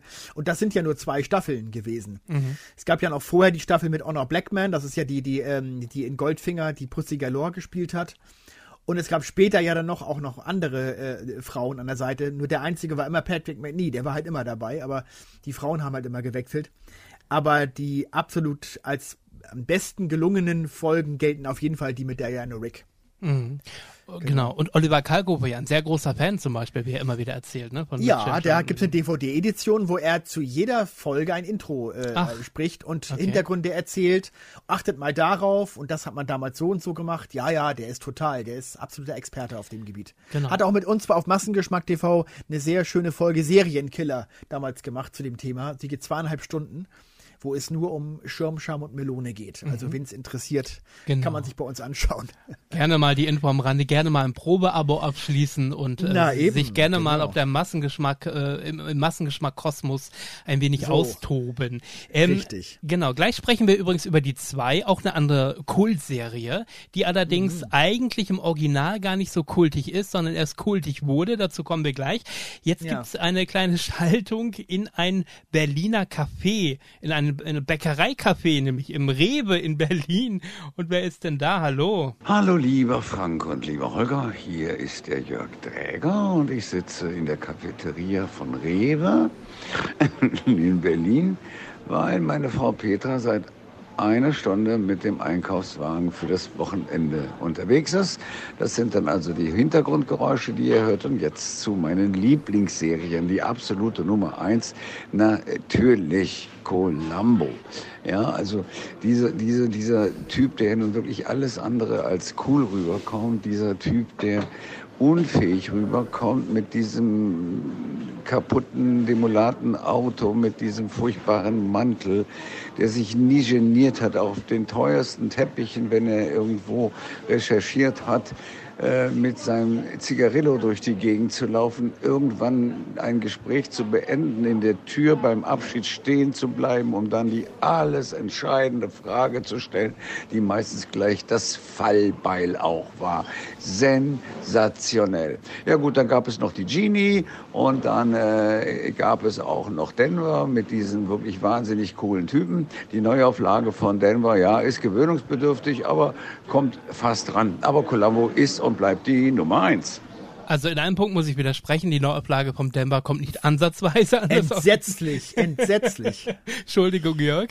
Ähm, Ich habe dem wirklich eine Chance gegeben. Ich habe es nach zwei Folgen aufgegeben. Ja. Ich fand das, find das ganz furchtbar. aber läuft schon in der fünften Staffel jetzt, glaube ich, bei Ich Netflix. weiß, ja, also irgendwie weiß, ja. müssen die Leute was daran finden, warum auch immer. ja, warum auch immer, ja. Wir hören jetzt aber zum wiederholten Male, wir kommen gleich nochmal auf die zwei, wir hören zum wiederholten Male Columbo. Und das ist in der Mhm. Tat aber auch ein All-Time-Favorite, oder?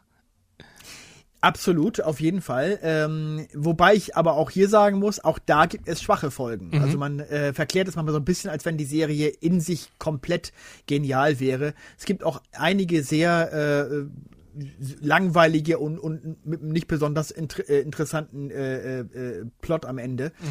Aber ich würde sagen, die Mehrzahl der Folgen ist wirklich richtig gut. Das kann man schon sagen. Und da favorisierst du, glaube ich, auch eher die 70er-Jahre-Folgen als jetzt die, die Ende der 80er, Anfang der 90er gelaufen sind, oder? Ja, also ne, das kommt, ist gemischt. Also Okay. es gibt in der Tat aus den 70ern einige wirklich sehr, sehr gute, aber auch in den 90ern waren noch einige dabei, die mir auch sehr, sehr gut gefallen haben. Ja. Mhm. Hast du so eine Top 3, wo du sagst, das sind meine drei liebsten Colombo-Fälle?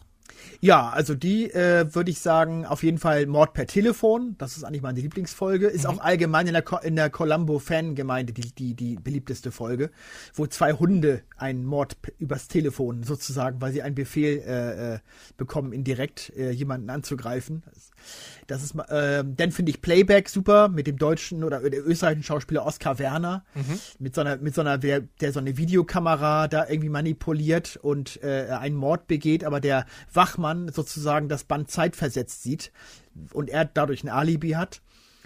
Und dann finde ich, äh, ach, da gibt's mehr als drei sogar. Ich finde auch Ruhe sanft Mrs. Columbo toll. Das ist jetzt, um mal eine aus den 90ern äh, zu nennen. Mrs. Columbo hat man ja nie gesehen, von der war ja immer nur die Rede. Und es gibt eine Folge, wo sie angeblich ermordet wurde äh, und äh, Columbo quasi in eigener Sache dann ermittelt. Die finde ich auch sehr gut gelungen. Dann, äh, und da sind wir schon im Thema gerade schon angekündigt, auch in den 70er Jahren, ähm, aber in erster Linie im deutschsprachigen Raum zur Kultserie geworden, die zwei mit Tony Curtis und Roger Moore. Ähm, Im Original hat das äh, niemanden groß hinter den Ofen hervorgelockt, oder? Nee, weil die äh, ja auch nicht ansatzweise so lustig war wie im Deutschen, weil Mhm. Rainer Brandt ja daraus wirklich eine Comedy gemacht hat mit so irren Sprüchen und so irren äh, Wortwitzen, dass man also wirklich auf dem Boden gelegen hat vor Lachen. Äh, ja, und das war im englischen Original eben nicht so. Genau, und es gibt auch nur eine Staffel und nur 24 Folgen. Ähm, und äh, aber wie gesagt, in Deutschland zur absoluten Kultserie geworden. Ähm, kann man mit dem Humor heute noch was anfangen? Wenn Ja, man gerade so ein bisschen sagt Fall. wegen Political Correctness und so weiter. Also ist es heute noch gut ja, das mag ich, das mag ich ja. Ich bin ja, Ja. dafür, dass es nicht politisch korrekt sein soll. Also da, da, da hat man bei mir offene Türen ein. Insofern habe ich da kein Problem mit. Nein, das ist einfach witzig. Äh, wenn, wenn dann irgendwie so ein, so ein Typ ihm entgegenkommt, äh, äh, der Fahrstuhl geht auf und dann hat der Typ so, so längere, äh, ungepflegte Haare. Und dann sagt er zu ihm, ja, zum Friseur übrigens da vorne aus rechts. hat er im Original gar nicht gesagt. Ja. Was, was solche, also auch auf diese Dinge zu achten, äh, äh, wie Leute auch aussehen, darauf sofort irgendwie einen Witz zu machen, das ist total lustig. Also ich kann, ich kann nicht sehr drüber lachen. Glaubst du, das, das hat er so aus dem Ärmel geschüttelt oder das war richtig harte, anstrengende Arbeit? Naja, wenn man Interviews mit Rainer Brandt sieht, der hat schon solche Sprüche äh, g- drauf irgendwie aus dem FF. Also der wird schon, aber es wird auch Arbeit gewesen sein. Klar, also er hat ja äh, ein Interview gegeben, äh, mal äh, bei den Mediapaten, äh, glaube ich, auf YouTube. Ähm, da war zum Beispiel eine Szene, hat er erzählt, da ist so ein, so ein Portier, äh, der, der, Spanisch, glaube ich, war. Und der hat äh, irgendwie im, am Telefon irgendwie auf Spanisch irgendwas gesagt. Und er hat er sich überlegt, was machen wir denn da bloß? Der, der, der spricht Spanisch ins Telefon, sollen wir das einfach nur ins Deutsche übersetzen? Doch langweilig. Und da haben sie sich irgendwann überlegt, der, der, der, der niest im Deutschen nur ins Telefon. Der macht nur, macht er die ganze Zeit nur und legt wieder auf. Total bescheuert, aber dadurch total witzig geworden. Ne? Ja. Also ja, so, so, so hat er das halt. Ja, der hat, glaube ich, solche Ideen einfach aus dem FF gehabt. Ja, Ja. ja. Der ist genial. Also das, dem, dem ist unglaublich viel zu verdanken, auch was den Erfolg der Bud Spencer und Terence Ja. Hill Filme und Ja. so angeht. Das kann man, glaube glaub ich, gar nicht hoch genug schätzen, äh, was der für den Deut für den, äh, für diese Filme gemacht hat in Deutschland, für den Erfolg. Ja. Was aus den äh. Spencer und Hill-Filmen geworden wäre, ohne diese Synchro weiß man natürlich nicht, aber ich glaube, gerade im Falle von die zwei wäre das auch relativ schnell der Versenkung versunken, äh, auch bei Ja. uns, oder? Also Absolut, ja, ja. Es war eine, im Grunde eine strunzlangweilige Serie. ähm, auch auf sechs Staffeln brachte es und somit natürlich ein Stück weit erfolgreich. 86 Folgen. Wir kommen wieder zu einer deutschen Serie. Sie lief von 1978 bis 96. Also hat wirklich ähm, einige oder über ein Jahrzehnt. Äh, Jetzt überlege ich gerade, welche du meinst. Warte mal. 78 bis 96? genau, ARD Vorabend. Ah, war das äh, auf Achse? Ja, natürlich war es auf Achse. Ah, ja, okay, genau. Da wäre Olli jetzt sofort drauf gekommen. Genau, genau. Äh, eine Serie, die man heute auch mit gemischten Gefühlen anguckt, was so ähm, die Faszination angeht. Ich glaube, da braucht man auch, wie bei vielen Serien, ein Stück weit Kindheitserinnerungen, oder? Ja, also wie gesagt, ich, ich, ich bin da mit Olli so ein bisschen äh, uneins. Also er, er liebt die Serie Mhm. über alles. Er hat mir auch hier, wir waren bei mir zu Hause hier, hier in meinem Heimkino, haben wir mal so, hat er mal die Box mitgebracht, da haben wir den zwei, drei Folgen geguckt. Okay. Und ich, ah, ich tue mich ein bisschen schwer damit. Also, ähm, ich meine, das war schon toll. Die Serie war im Grunde, eigentlich war die sehr teuer, weil die wirklich also äh, im Ausland gedreht haben, in Griechenland, in, in Südamerika und wo die überall mit ihrem Truck unterwegs waren. Das war schon irgendwo faszinierend.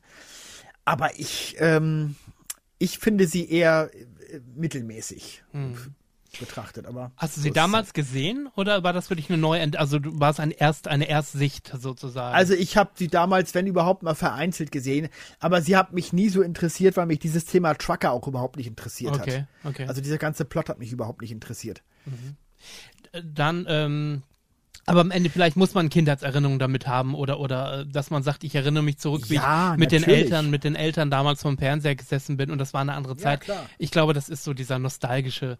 Äh, Ja, und man ist ja von den Eltern auch beeinflusst, weil meine Eltern, wie gesagt, haben Western-Serien überhaupt nicht geguckt und sowas und deswegen bin ich mit sowas auch eben nicht groß geworden. Also das ist immer die Frage, äh, was man überhaupt geguckt hat selber dann, ne? ja. Und gucken durfte. Die nächsten beiden Serien, die hier rausstechen aus der Liste und somit sind wir jetzt äh, in den 80ern angekommen. Ähm, noch Ende der 70er gab es Catweasel, auch eine Kultserie, die mittlerweile von Otto Walkes ja als Kinofilm verfilmt wurde. Ja, entsetzlich. Ja. Auch die Serie entsetzlich oder nur der Kinofilm? Ähm, die, die Serie fand ich nie, fand ich war mir immer ein bisschen zu albern, ehrlich Mhm. gesagt. Ich habe, ich, hab, ich bin ich nie mit warm geworden. Ich kenne sie, aber dieser Film ist deshalb so ärgerlich, weil im Grunde ist es ja Otto Walkes, der sich als Catweasel verkleidet, aber Otto Walkes ist. Mhm, Also äh, der, man, man, trotzdem ist er ja Otto Walkes, weil er die, trotzdem die gleichen Witze und die gleichen Gestiken wie, wie, wie er sonst auch macht. Nee, weiß ich nicht. Finde ich, find, fand ich jetzt eher eine Beleidigung an dieser, Se- an dieser Serie Catweasel als, als, als eine wirkliche Ehrung. Electric Trick, genau. Ähm, Ja. dann gab es auch generell in den 60er, 70ern immer wieder auch natürlich Hollywood-Schauspieler, die Serien gedreht haben. Wir haben gerade schon von Clint Eastwood gesprochen, der so begonnen hat in 1000 Meilen Staub. Ein anderer Hollywood-Schauspieler, der zu dem Zeitpunkt äh, schon recht erfolgreich war, war Burt Reynolds als Dan Oakland, auch ein Privatdetektiv. Also es gab viele Detektivserien auch im amerikanischen Fernsehen, oder? Burt Reynolds äh, ist aber jemand, den man jetzt nicht unbedingt mit Serien in Verbindung bringt, oder? Nee, das stimmt. Das ist eher so diese, diese ausgekochte Schlitzohr und, und, und so Geschichten, ne? die, man, Ja, an die man genau, eher genau. denkt. Ja, ja. Ähm, dann haben wir hier noch, ähm, dann ging es Ende der 70er los, wir haben es gerade schon erwähnt, mit Dallas. Ja. 78 bis 91, 14 Staffeln und dann ging es ja sogar vor rund zehn Jahren, glaube ich, irgendwie sogar noch mal drei Staffeln lang weiter. Äh, auch noch mal mit Patrick Duffy und äh, Larry Hackman. Ähm, Dallas, ja, so ein bisschen die Urmutter aller Soaps aus den USA, oder?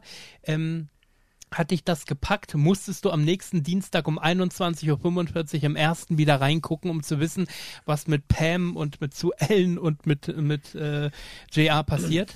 Ja, und das, ist, das Schlimme ist, ich war der Einzige bei uns in der Familie, der, es- der sich dafür interessiert hat. Äh, und meine Eltern mochten das gar nicht so. Und Ah, ich okay. musste dann teilweise darum kämpfen. Es war ja bei diesen Serien auch immer so, äh, äh, dass ja immer meistens die Serie, die Folge endete mit irgendeinem, äh, äh, das, äh, ähm, dass man dann natürlich wissen wollte, wie es weitergeht Genau. in der nächsten Folge. Der Cliffhanger, ja. Mit einem Cliffhanger, genau. Das, auf das Wort komme ich gerade nicht. Vor allem, wenn eine Staffel zu Ende war, Ja. war es ja besonders dramatisch dann, ne? Genau. Und wenn dann mein Vater gesagt hat, nö, ich will jetzt heute Journal gucken, ich gucke kein Dennis. Und ich so, nein, ich will das aber wissen, wie es jetzt weitergeht. dann war Ah. das, dann war das äh, etwas dramatisch für mich. Ja, ja, ja, ja. Ich habe Dallas und Denver komplett hier auch zu Hause Ja. als Edition Ich auch. Und ähm, finde das toll. Ich, ich mag das. Mhm. Und bei Dallas war es halt so, die ist zum Ende hin, ist die dann tatsächlich schwächer geworden. Sehr soapig Äh, dann auch am Ende, genau. Also, ja, denn, denn haben sie, da merkst du auch, die mussten auch Geld sparen. Dann Mhm. ist ja denn, da ist ja im Grunde noch JR ist noch dabei und dann ist aber ist aber mittlerweile schon irgendwie äh, äh, Miss Ellie taucht gar nicht mehr auf und alles. Und da haben sie so mehrere, mehrere neue Darsteller. eine neue Statt- Miss Ellie, die ja aber irgendwann wieder ausgetauscht wurde gegen die alte, ne? Glaube ich. Ja, das, ja, ja, das ist richtig. Donna Mhm. Reed, die zwischendurch, äh, äh, dann wieder Barbara Bell Getz, die dann einfach krank war und zwischendurch Mhm. nicht konnte, genau. Ja, ja, das ist richtig, ja, ja. Ja. Ja, äh, nee, ich mag das. Also das äh, ist, ist schon, ist schon toll. Mhm. Äh, und gerade die ersten Jahre, ich erinnere mich natürlich an den, den äh, ja, den, den stärksten Cliffhanger aller Zeiten, nämlich als auf JR geschossen wurde. Und äh, äh, ich kann mich erinnern, da wurden ja sogar mehrere Versionen der Szene gedreht, damit mhm. ja ähm, Leute aus dem Produktionsteam oder auch Schauspieler das nicht verraten können an die Presse. Gab es irgendwie, glaube ich, drei, vier verschiedene Versionen. Und erst am Abend der Ausstrahlung der neuen Staffel wurde das Band, glaube ich, irgendwie äh, äh mit Security zum Sender geschart und äh, wurde dann sozusagen erst aus ausgestrahlt. Auch damals gab es also schon große Angst davor, dass man wissen könnte, ist JR noch am Leben? Punkt Nummer eins und Punkt Nummer zwei, wer hat auf ihn geschossen? Na, ich glaube, es waren sogar mehr. Ich glaube, es war wirklich jedes Crew Crewmitglied, ah, okay. mit dem, auch okay. mit Miss Ellie, mit allen wurde diese Szene gedreht, ja. damit sie auch nichts verraten konnten. Das ist richtig. Aber der noch berühmtere und noch heftigere Cliffhanger ist doch eigentlich Bobby der Traum, unter der Dusche. Ne? Ja, ja, der Traum. Die, Tra das, die Traumsequenz, Mhm. äh, wo ja eine ganze Staffel Pam nur träumt. Also äh, Patrick Duffy wollte aus der Serie aussteigen, weil er nicht mehr wollte, weil er glaubte, er könne in Hollywood Karriere machen. Das klappte dann aber nicht so richtig. Und dann wollte er wieder einsteigen in die Dallas-Serie, ist aber leider äh, äh, überfahren worden mit dem Auto und war tot. So, was machte man also jetzt? Man hat also das den Leuten so erzählt, dass Pam das alles nur geträumt hätte und er wäre gar nicht tot. Und sie wacht also auf und er plötzlich steht er unter der Dusche und sagt Guten Morgen. Und ähm, das war total irre. Das noch irrer ist aber, dass es ja auch noch eine äh, eine, eine, eine, einen Ableger von Dallas gab. Ja, Unter der Sonne Kaliforniens. genau. Wo der, der älteste Bruder äh, der Ewing-Brüder, Gary, Gary, eine ja. eigene Serie hatte. Ja. Und in dieser Serie war Bobby natürlich auch tot. Und der hat auch noch mittlerweile hat er zwei Kinder bekommen, hat zu Ehren seines verstorbenen Bruders sein, sein, seinen Sohn Bobby genannt und so weiter. Okay. Das heißt, du konntest gar nicht mehr aus dem Traum raus in, unter der Sonne Kaliforniens. Das ging gar nicht mehr. Das, kon das konnte man so gar nicht mehr alles zurückdrehen. Ja. Also hat man, hat man das einfach so weiterlaufen lassen. Und denn er- man hat aber komplett verzichtet äh, äh, mit gegenseitigen Gastauftritten äh, ab da. Also, äh, also es ist nie wieder einer aus Dallas in der, unter der Son Sonne Kaliforniens aufgetreten und Gary ist noch nie wieder in Dallas aufgetreten. Diese Universen haben sich einfach getrennt. Okay. In, in, in, der, in der Dallas war es nur ein Traum, in unter Sonne Kaliforniens war es kein Traum, da ging es als Realität weiter, dass Bobby tot ist. Ja. Also Ab Ableger hat man natürlich immer wieder mal produziert. Auch von den vom Denver Clan gab es ja die Colbys als Ableger. Ja. War nicht Ja. so erfolgreich, auch nach zwei Staffeln wieder äh, beendet, wo er dann Ja, ähm, vor allem völlig bekloppt nachher mit Außerirdischen. Ja. Äh, zum Ende der Serie. Denkst du immer, wollt ihr uns verarschen oder ja, was ist das denn? Fallon wurde, wurde doch entführt, ne? Ja, genau, genau. Und Jeff, Jeff Colby war mit in der Serie und dann gab es sozusagen ein Imperium. Charlton Heston war dann, glaube ich, äh, auch mit dabei, ne? ja, ja, genau. äh, genau. und und äh, lief dann bei Sat 1 das erste Mal Ende der 80er, weiß ich Mhm. noch. Aber äh, das Problem bei diesen Soaps ist natürlich so so spannend und und und wirklich mitreißend sie in den ersten Staffeln waren. Am Ende werden sie halt einfach wirklich unglaubwürdig, weil jeder mit jedem im Bett war, jeder jeden mal versucht hat umzubringen und sie verpassen es oftmals einfach zu sagen, jetzt ist gut. Also das war beim Denver Clan natürlich so ähm, und das war auch bei Dallas so, wo man gesagt hat, ja, ja, bei es dem, was JR sich alles ein. geleistet hat, mit dem würde man nie wieder ein Wort reden, normalerweise. Aber es war dann wieder alles vergessen nach ein paar Ja. Folgen. Ja. Ja, ja, das stimmt schon. Aber was, was, hältst du davon, wenn man äh, solche Neuauflagen heute nochmal äh, produziert? Also wie gesagt, hast du diese Dallas-Version vor zehn Jahren gesehen, wo Larry Hackman und Patrick Duffy ja noch dabei waren und, und äh, Sue Ellen ja auch? Linda Die habe ich gesehen tatsächlich. Das fand ich auch noch ganz schön, weil die alten Darsteller halt nochmal auftauchten. Ja. Ähm, und ähm, ja, also Bobby dann auch mittlerweile äh, krebskrank ist und so. Das, das fand ich ganz interessant gemacht. Gut, denn Larry Hackman ist dann ja gestorben. Da mussten sie ja seinen Tod noch irgendwie in die Serie mit einbauen. Das ist ja dann ein bisschen komisch gelöst worden, dass er quasi, als wenn Bobby am, am Telefon, nee, sein Sohn, äh, äh, J.R. Äh, Junior, äh, John Ross, dass der am Telefon mithört, wie, wie sein Vater erschossen wird. Und man, man sieht den Mord gar nicht. Und sowas. Also, ja, also es kam an den Kult der alten Serie nicht ran, Mhm. aber es war, war nett, das mal zu gucken. Okay, aber wir sind uns einig, diese Neuauflage des Denver Clans auf Netflix, die braucht keiner, oder? Nee, nee, also sagt mir nicht zu, sagt mir nichts. Gut, wir kommen jetzt gleich in die letzte Runde unserer äh, Lieblingsserien der 80er, 90er. Schalten mal schnell nach NRW zu Harry Weinfurt. Hallo, Ach, was was? sind denn deine Lieblingsserien? Ja, hallo Frank und äh, hallo Holger. Meine Lieblingsserien. Ja, da muss ich äh, bisschen zurück, ja, zurückdenken. Also ich war immer begeistert von Bonanza. Bonanza war für mich immer ein Pflichttermin als Jugendlicher. Äh, ich fand das großartig und ich war ein absoluter Fan von Little Joe und von Hoss. Ähm, äh, ich fand sogar den Hop Sing, äh, der chinesische Koch, fand ich fantastisch. Und ähm, ja, das Ranch-Leben da, das hätte mir auch sehr angesprochen. Eine weitere Serie, den ich wahnsinnig gerne gesehen habe, war Navy CIS. Und zwar mit ähm, äh, Mr. Gibbs als Chef und äh, dann äh, mit, die, ähm, mit seinem Team, wie er Kriminalfälle aus dem, aus dem Marine-Department äh, gelöst hat.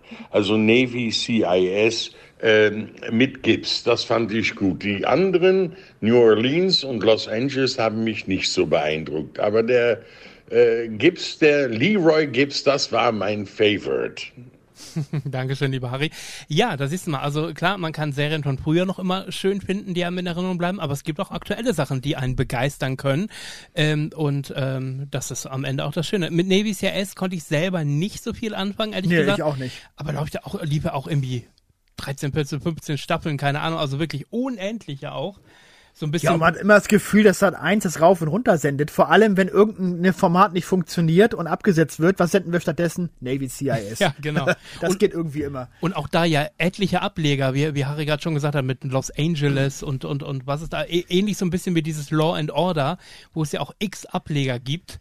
Und Da meinst du aber jetzt CSI, ne? Genau, das ist äh, CSI, dem, dem Täter auf der Spur und so weiter. CSI Miami und so weiter, genau. ja, aber mit, äh, genau, Navy CRS gab es aber als, äh, gibt's als Los Angeles noch und ich glaube noch einen Ableger. Also da gibt's auch ein oder zwei Ach Ableger. so, okay. Gut. Genau. Ähm, aber CSI natürlich genauso, klar. Gibt's da jetzt zum Beispiel auch wieder der von der Urcrew sozusagen zehn Folgen, die jetzt äh, in diesem Jahr rausgekommen sind, die man äh, wieder. Also ja, aber ich habe so ein bisschen immer das Gefühl, kennst du einen, kennst du alle. Also irgendwie holt mich das nicht äh, vor den Fernseher. Wie geht dir das? Nee, geht mir genauso, ja. Das sind so, das sind so, ja, so allerwelts-Serien, die irgendwie nichts Besonderes haben. Das ist so wie in Deutschland diese ganzen Soko-Serien, die Ja, mich auch überhaupt nicht genau. interessieren. Das ist quasi das amerikanische Pendant dazu. Ja. Nee, interessiert mich auch nicht. Seit den 70er Jahren ja auch natürlich heute immer noch äh, Bestandteil des Fernsehprogramms ist der Tatort. Und auch da, ähm, also ich persönlich, ich weiß, dass du hin und wieder welche schaust. Ich weiß nicht, ob regelmäßig, aber zumindest hin und wieder. Ähm, ich schon länger nicht mehr, ehrlich gesagt. Ähm, weil ich einfach, ich bin da raus aus dem Kosmos irgendwie. Und ich habe schon vor einigen Jahren festgestellt, dass wenn ich mal so alle Folgen eines Jahres mir so zusammenpasse, dass die meisten Folgen für mich nicht interessant sind. Also da musst du wirklich mal was rauspicken und sagen, ja, die war mal wieder gut, aber dann kommen wieder drei oder vier schlechte. Ähm, äh, wie geht's Ja. dir damit? Ja, das ist so. Also ich äh, erstmal schaue ich mir bestimmte Teams immer ganz gerne an. Das sind ja immer verschiedene. Und einige ertrage ich halt überhaupt nicht. Maria Furtwängler finde ich furchtbar, die schaue ich mir gar nicht erst an. Äh, ganz witzig sind immer die mit Ulrich Tukur als Kommissar Moreau, weil das sind immer so gleich durchgeknallte äh, Dinger. Das kann manchmal total bescheuert sein, manchmal kann es aber auch richtig Spaß machen. Der letzte Moreau, der hat mir zum Beispiel gut gefallen, den fand ich ganz, den fand ich ganz gelungen. Die Kölner finde ich zum Beispiel sehr gut. Da hat mir der letzte Tatort mit denen auch jetzt sehr gut gefallen. Also das äh, kommt immer drauf an.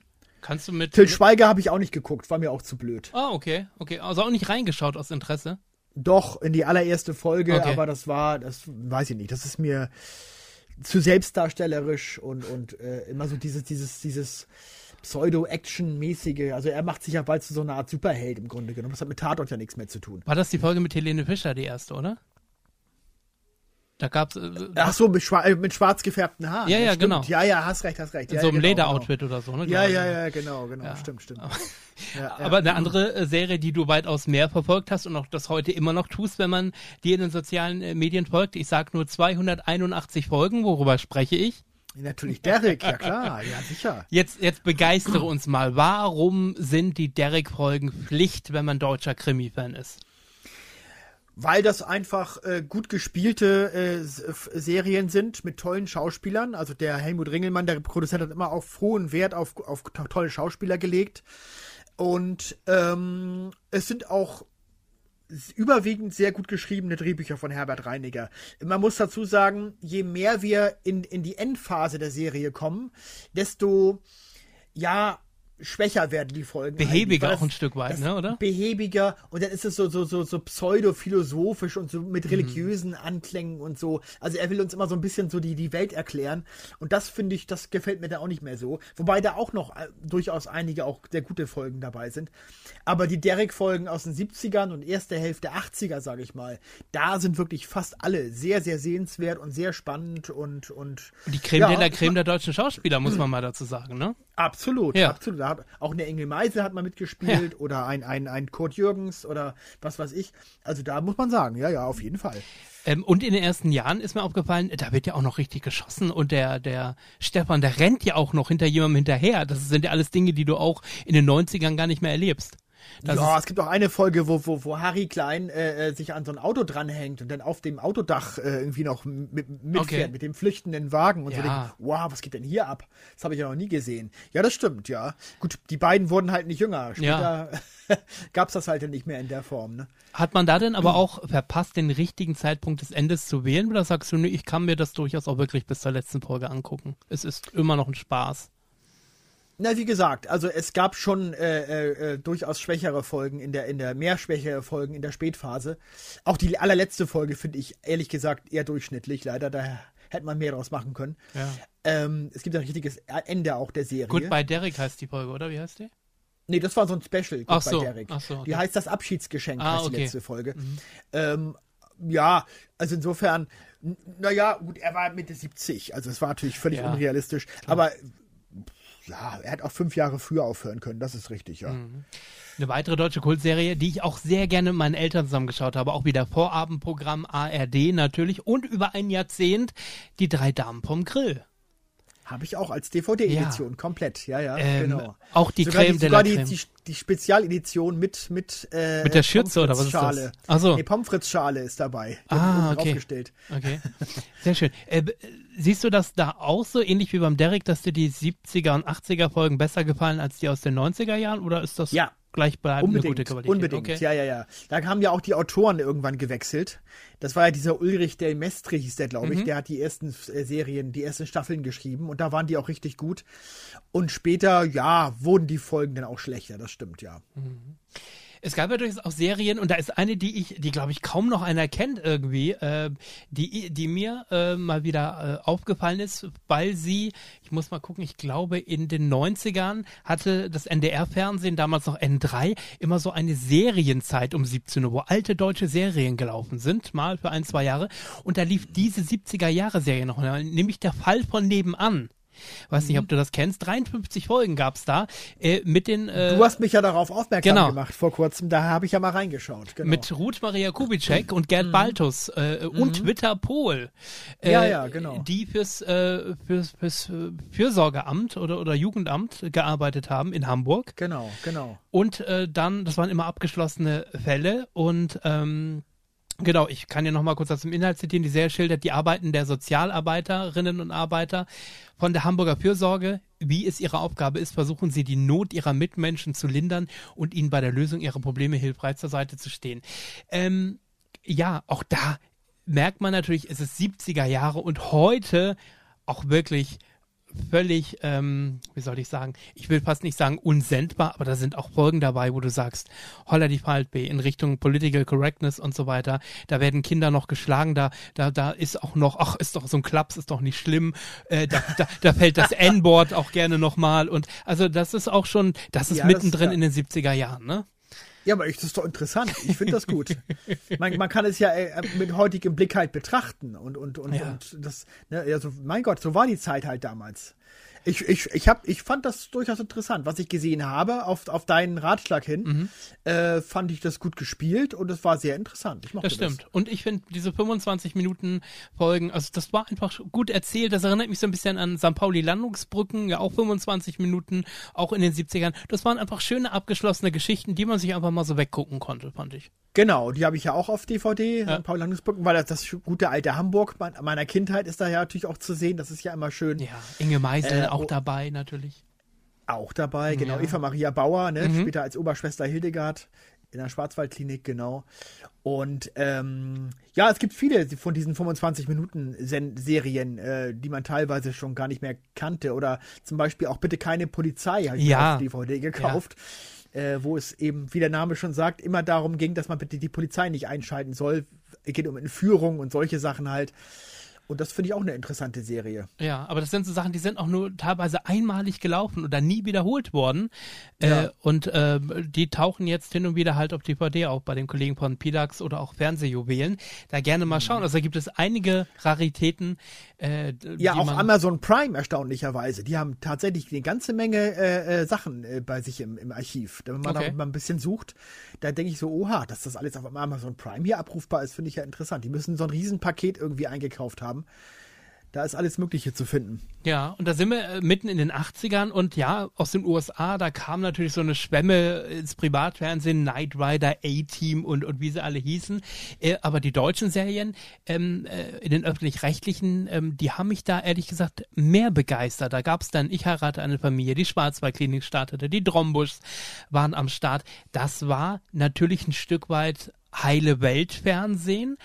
Aber nicht nur. Also ich finde, das verklärt man auch ein bisschen, wenn man sagt zum Beispiel, die Schwarzwaldklinik, das war eine Kitsch-Serie, war sie nämlich gar nicht. Denn viele Themen wie Sterbehilfe, Vergewaltigung, äh, äh, ähm, äh, Gewalt äh, in der Beziehung oder auch ähm, innerhalb der Familie. Also es gab viele äh, ähm, Themen, die dort einfach damals und am Ende auch heute noch brandaktuell sind. Äh, und Tom Busch genauso. Ist auch keine Ja. Halle-Welt-Serie. Absolut nicht. genau. Also, das ist, kann man nicht sagen. Welches ist deine liebste? Na, ich bin ja bekanntermaßen ein Drombusch-Fan. Also Mhm. ich habe tatsächlich, also die Serie äh, kenne ich in- und auswendig, so oft wie ich die gesehen habe. Und das ist ja ein Zeichen dafür, dass ich, dass ich sie einfach besonders schätze. Ähm, ja, auch hier wieder äh, tolle Schauspieler, tolle Geschichte. Äh, ähm, Robert Stromberger hat ja die äh, geschrieben, also der auch die Unverbesserlichen äh, geschrieben hat damals. Und äh, der konnte einfach gute Drehbücher schreiben. Ne? Gut, der war ein bisschen, der war ein bisschen Mhm. Die äh, Monologe. eitel. ja, die Monologe waren manchmal so ein bisschen sehr fingerzeiglastig, oder?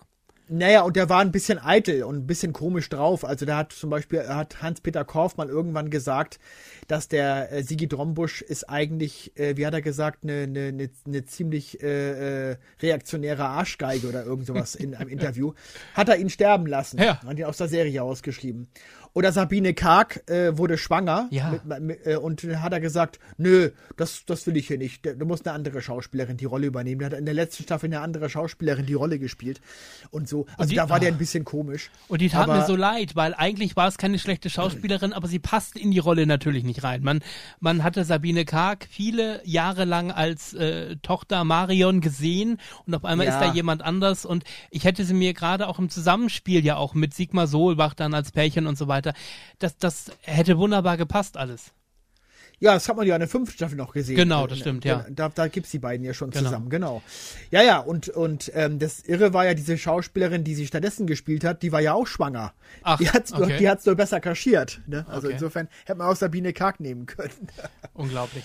Schwarzwaldklinik, ähm, da, da ranken sich ja durchaus so ein paar Skandelchen, ne? bis heute ungesendete Szenen, beziehungsweise Mhm. eine Folge wurde sogar eine Woche später gar nicht erst ausgestrahlt, weil sie erstmal entschärft werden musste. Erzähl mal Mhm. Ganz kurz. Genau, es gab ja die eine äh, äh, Folge Gewalt im Spiel, wo also es einen riesen TV-Skandal hinterher gab, äh, äh, Vergewaltigungsszene im Fernsehen, hat die Bild dann getitelt.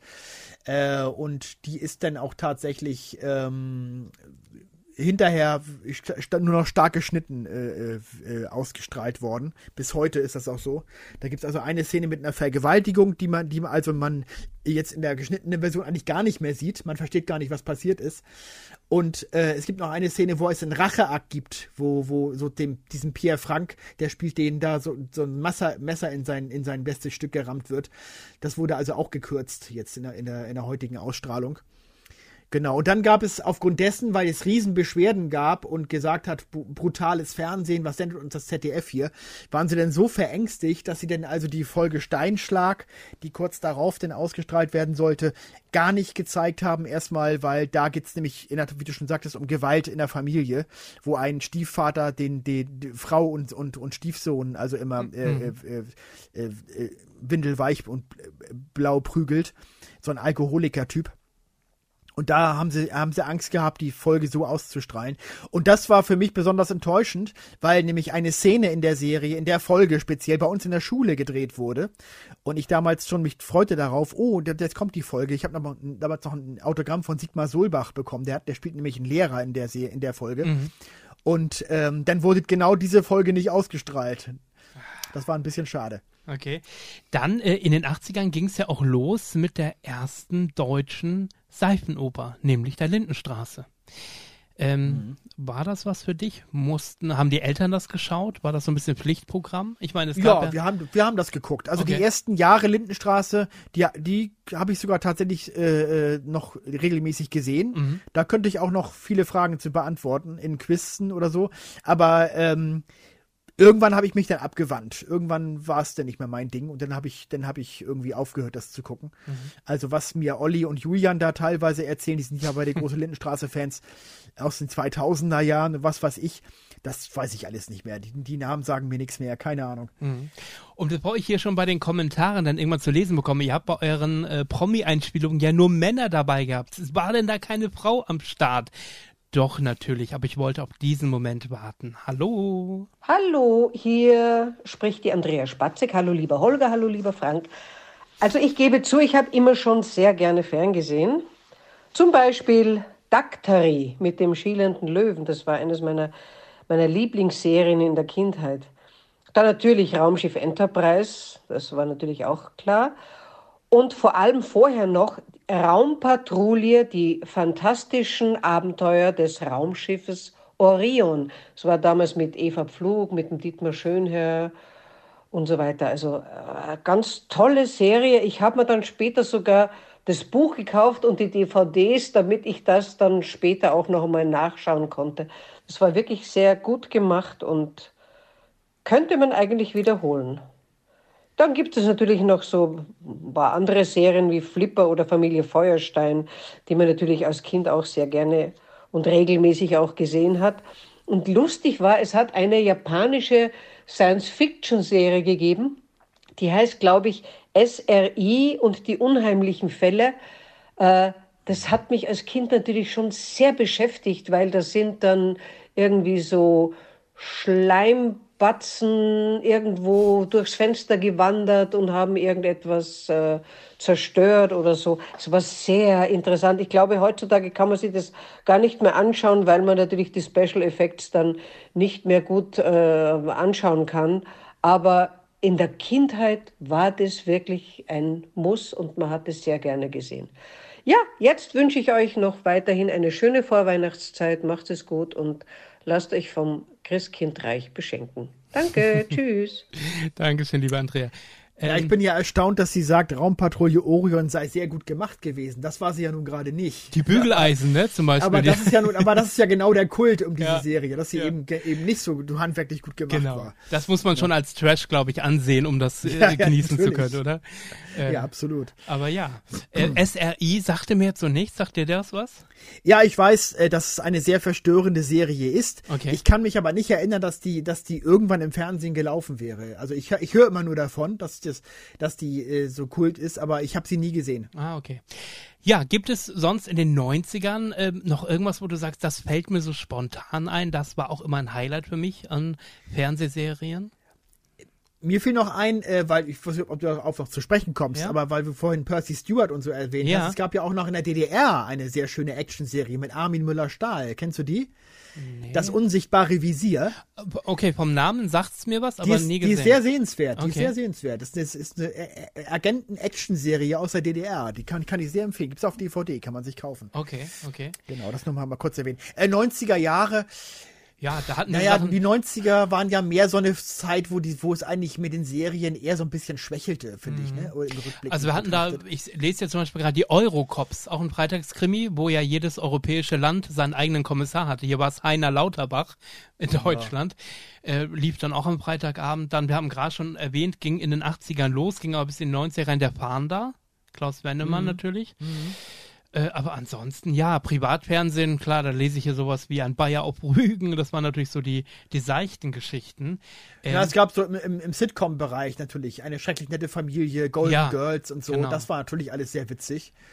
Das würde ich schon sagen. Aber jetzt, wenn es jetzt so um Krimiserien oder, oder Familienserien geht, da fällt mir ehrlich gesagt nicht so viel ein. Das stimmt. Ich habe ja noch so Forsthaus Falkenau, aber das war auch alles sehr brav, ne?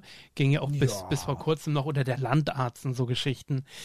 Das, Ja, das war schon alles sehr, sehr brav. Was ich übrigens, wo ich es gerade nochmal lese, zwar jetzt keine wirkliche Serie, aber die, die Fußbräuchs zum Beispiel, ähm, ähm, da ist ja aufgrund, weil der, der Papa ja verstorben ist vor kurzem, gibt es ja einige Folgen in der ARD-Mediathek. Und da gibt es jetzt auch einen Disclaimer davor ähm, dass einige Szenen äh, sozusagen bitte in ihrer Zeit äh, gesehen werden müssen und dass es da durchaus zu rassistischen Äußerungen kommen könnte oder so. Also, ja. Ja, also immer noch besser, als es zu schneiden oder es Natürlich, nicht zu senden. Aber ich frage mich immer, was der Disclaimer soll, als wenn die Leute sind noch nicht blöd. Ja. Die wissen doch, dass es eine andere Zeit war. Also ich weiß nicht, ob es da ernsthaft Leute gibt, die sagen, wow, wie, da wird, was, wieso wird hier Neger gesagt? Wo man dann sagt, ja, Entschuldigung, das war damals eben so. Da hat, man, hat sich keiner was gedacht bei dem Wort. Ja, das stimmt natürlich. Ähm, aber Eine Serie, die wir vor kurzem oder die, die wir aktuell noch schauen, jetzt gerade wieder am Päuschen eingelegt haben, mit der du gar nichts anfangen konntest, auch 80er, 90er Jahre, äh, weil du sie sehr behäbig und schlecht findest, ist die glückliche Familie mit Maria Schell. Stimmt, ja. Ich, Ah, fand ich. Doch, ich fand die, vor allem die braucht zwar ein bisschen, aber so ab Ende der ersten Staffel, finde ich, äh, gibt es auch Themen wie Krebs und, und, und Fremdgehen, Affären und also, die über dieses Klischee der heilen Welt hinausgehen. Also, äh, die braucht ehrlich gesagt ein bisschen, aber ähm, irgendwann hat sie uns doch irgendwie begeistert. Also, So. Es kann sein, dass ich nur die erste Staffel überhaupt zum Teil gesehen habe und Ja. es mir dann schon gereicht hat. Vielleicht kenne ich diese Folgen gar nicht. Kann Okay, sein. genau. Und sind ja namhafte Schauspieler, also Maria Schell, Siegfried Rauch, Ja, ähm, Äh, Maria Furtwängler als Tochter, später dann noch Mhm. äh, übrigens äh, Sönke Wortmann in der ersten Staffel als Freund Mhm. der Tochter ähm, und ähm, Peter Kraus später noch auch.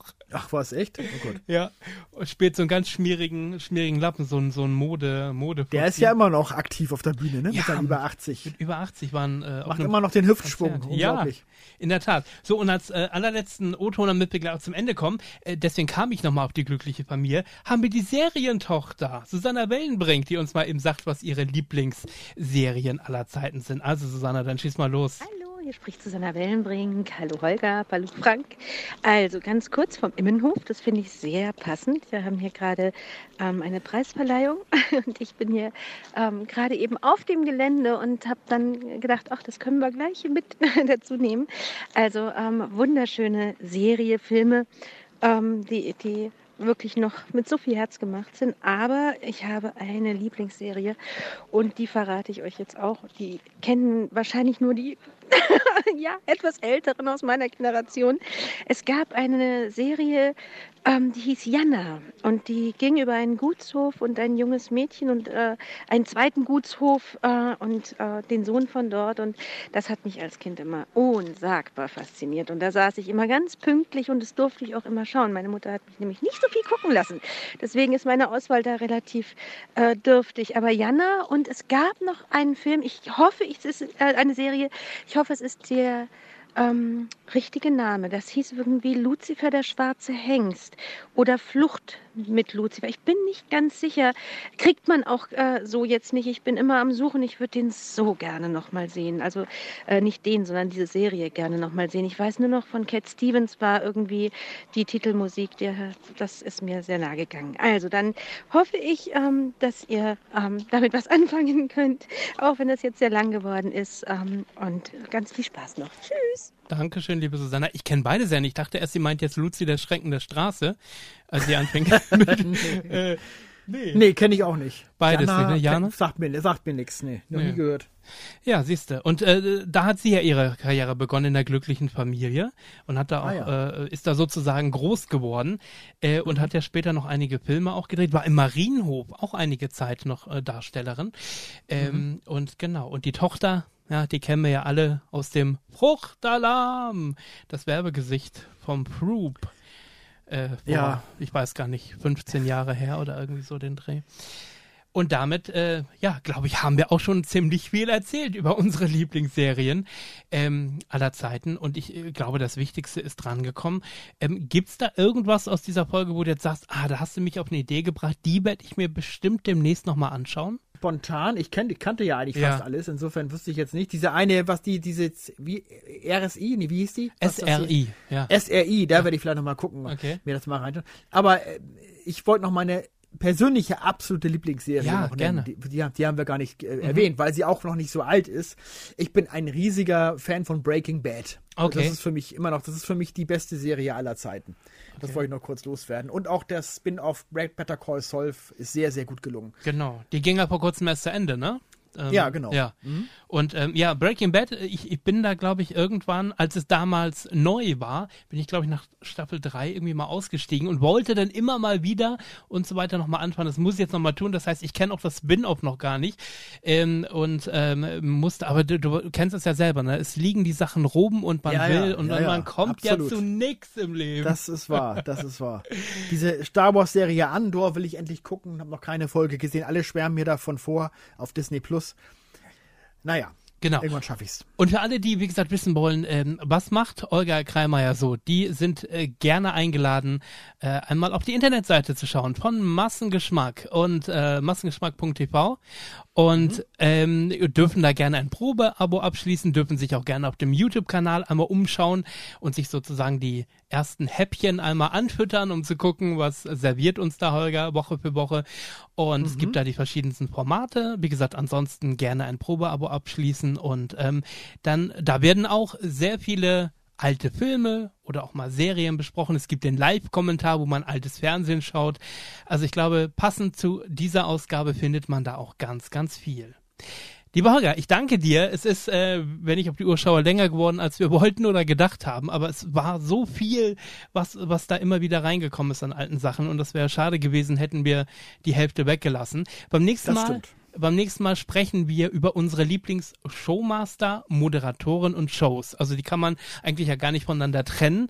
Ähm, da bin ich gespannt. Und auch was unsere prominenten Gäste an Lieblings-Showmaster haben. Da habe ich sie nämlich auch zu befragt. Dies und mehr nächsten Sonntag im nächsten Fernsehschatztruhen-Spezial am zweiten Advent. Also bis dann. Macht's gut. Ciao, ciao. Ciao. Wir schwelgen auch nächsten Sonntag wieder in Erinnerungen beim großen Fernsehschatztruhen Adventsspezial. Und jetzt wünschen wir noch eine schöne Vorweihnachtszeit.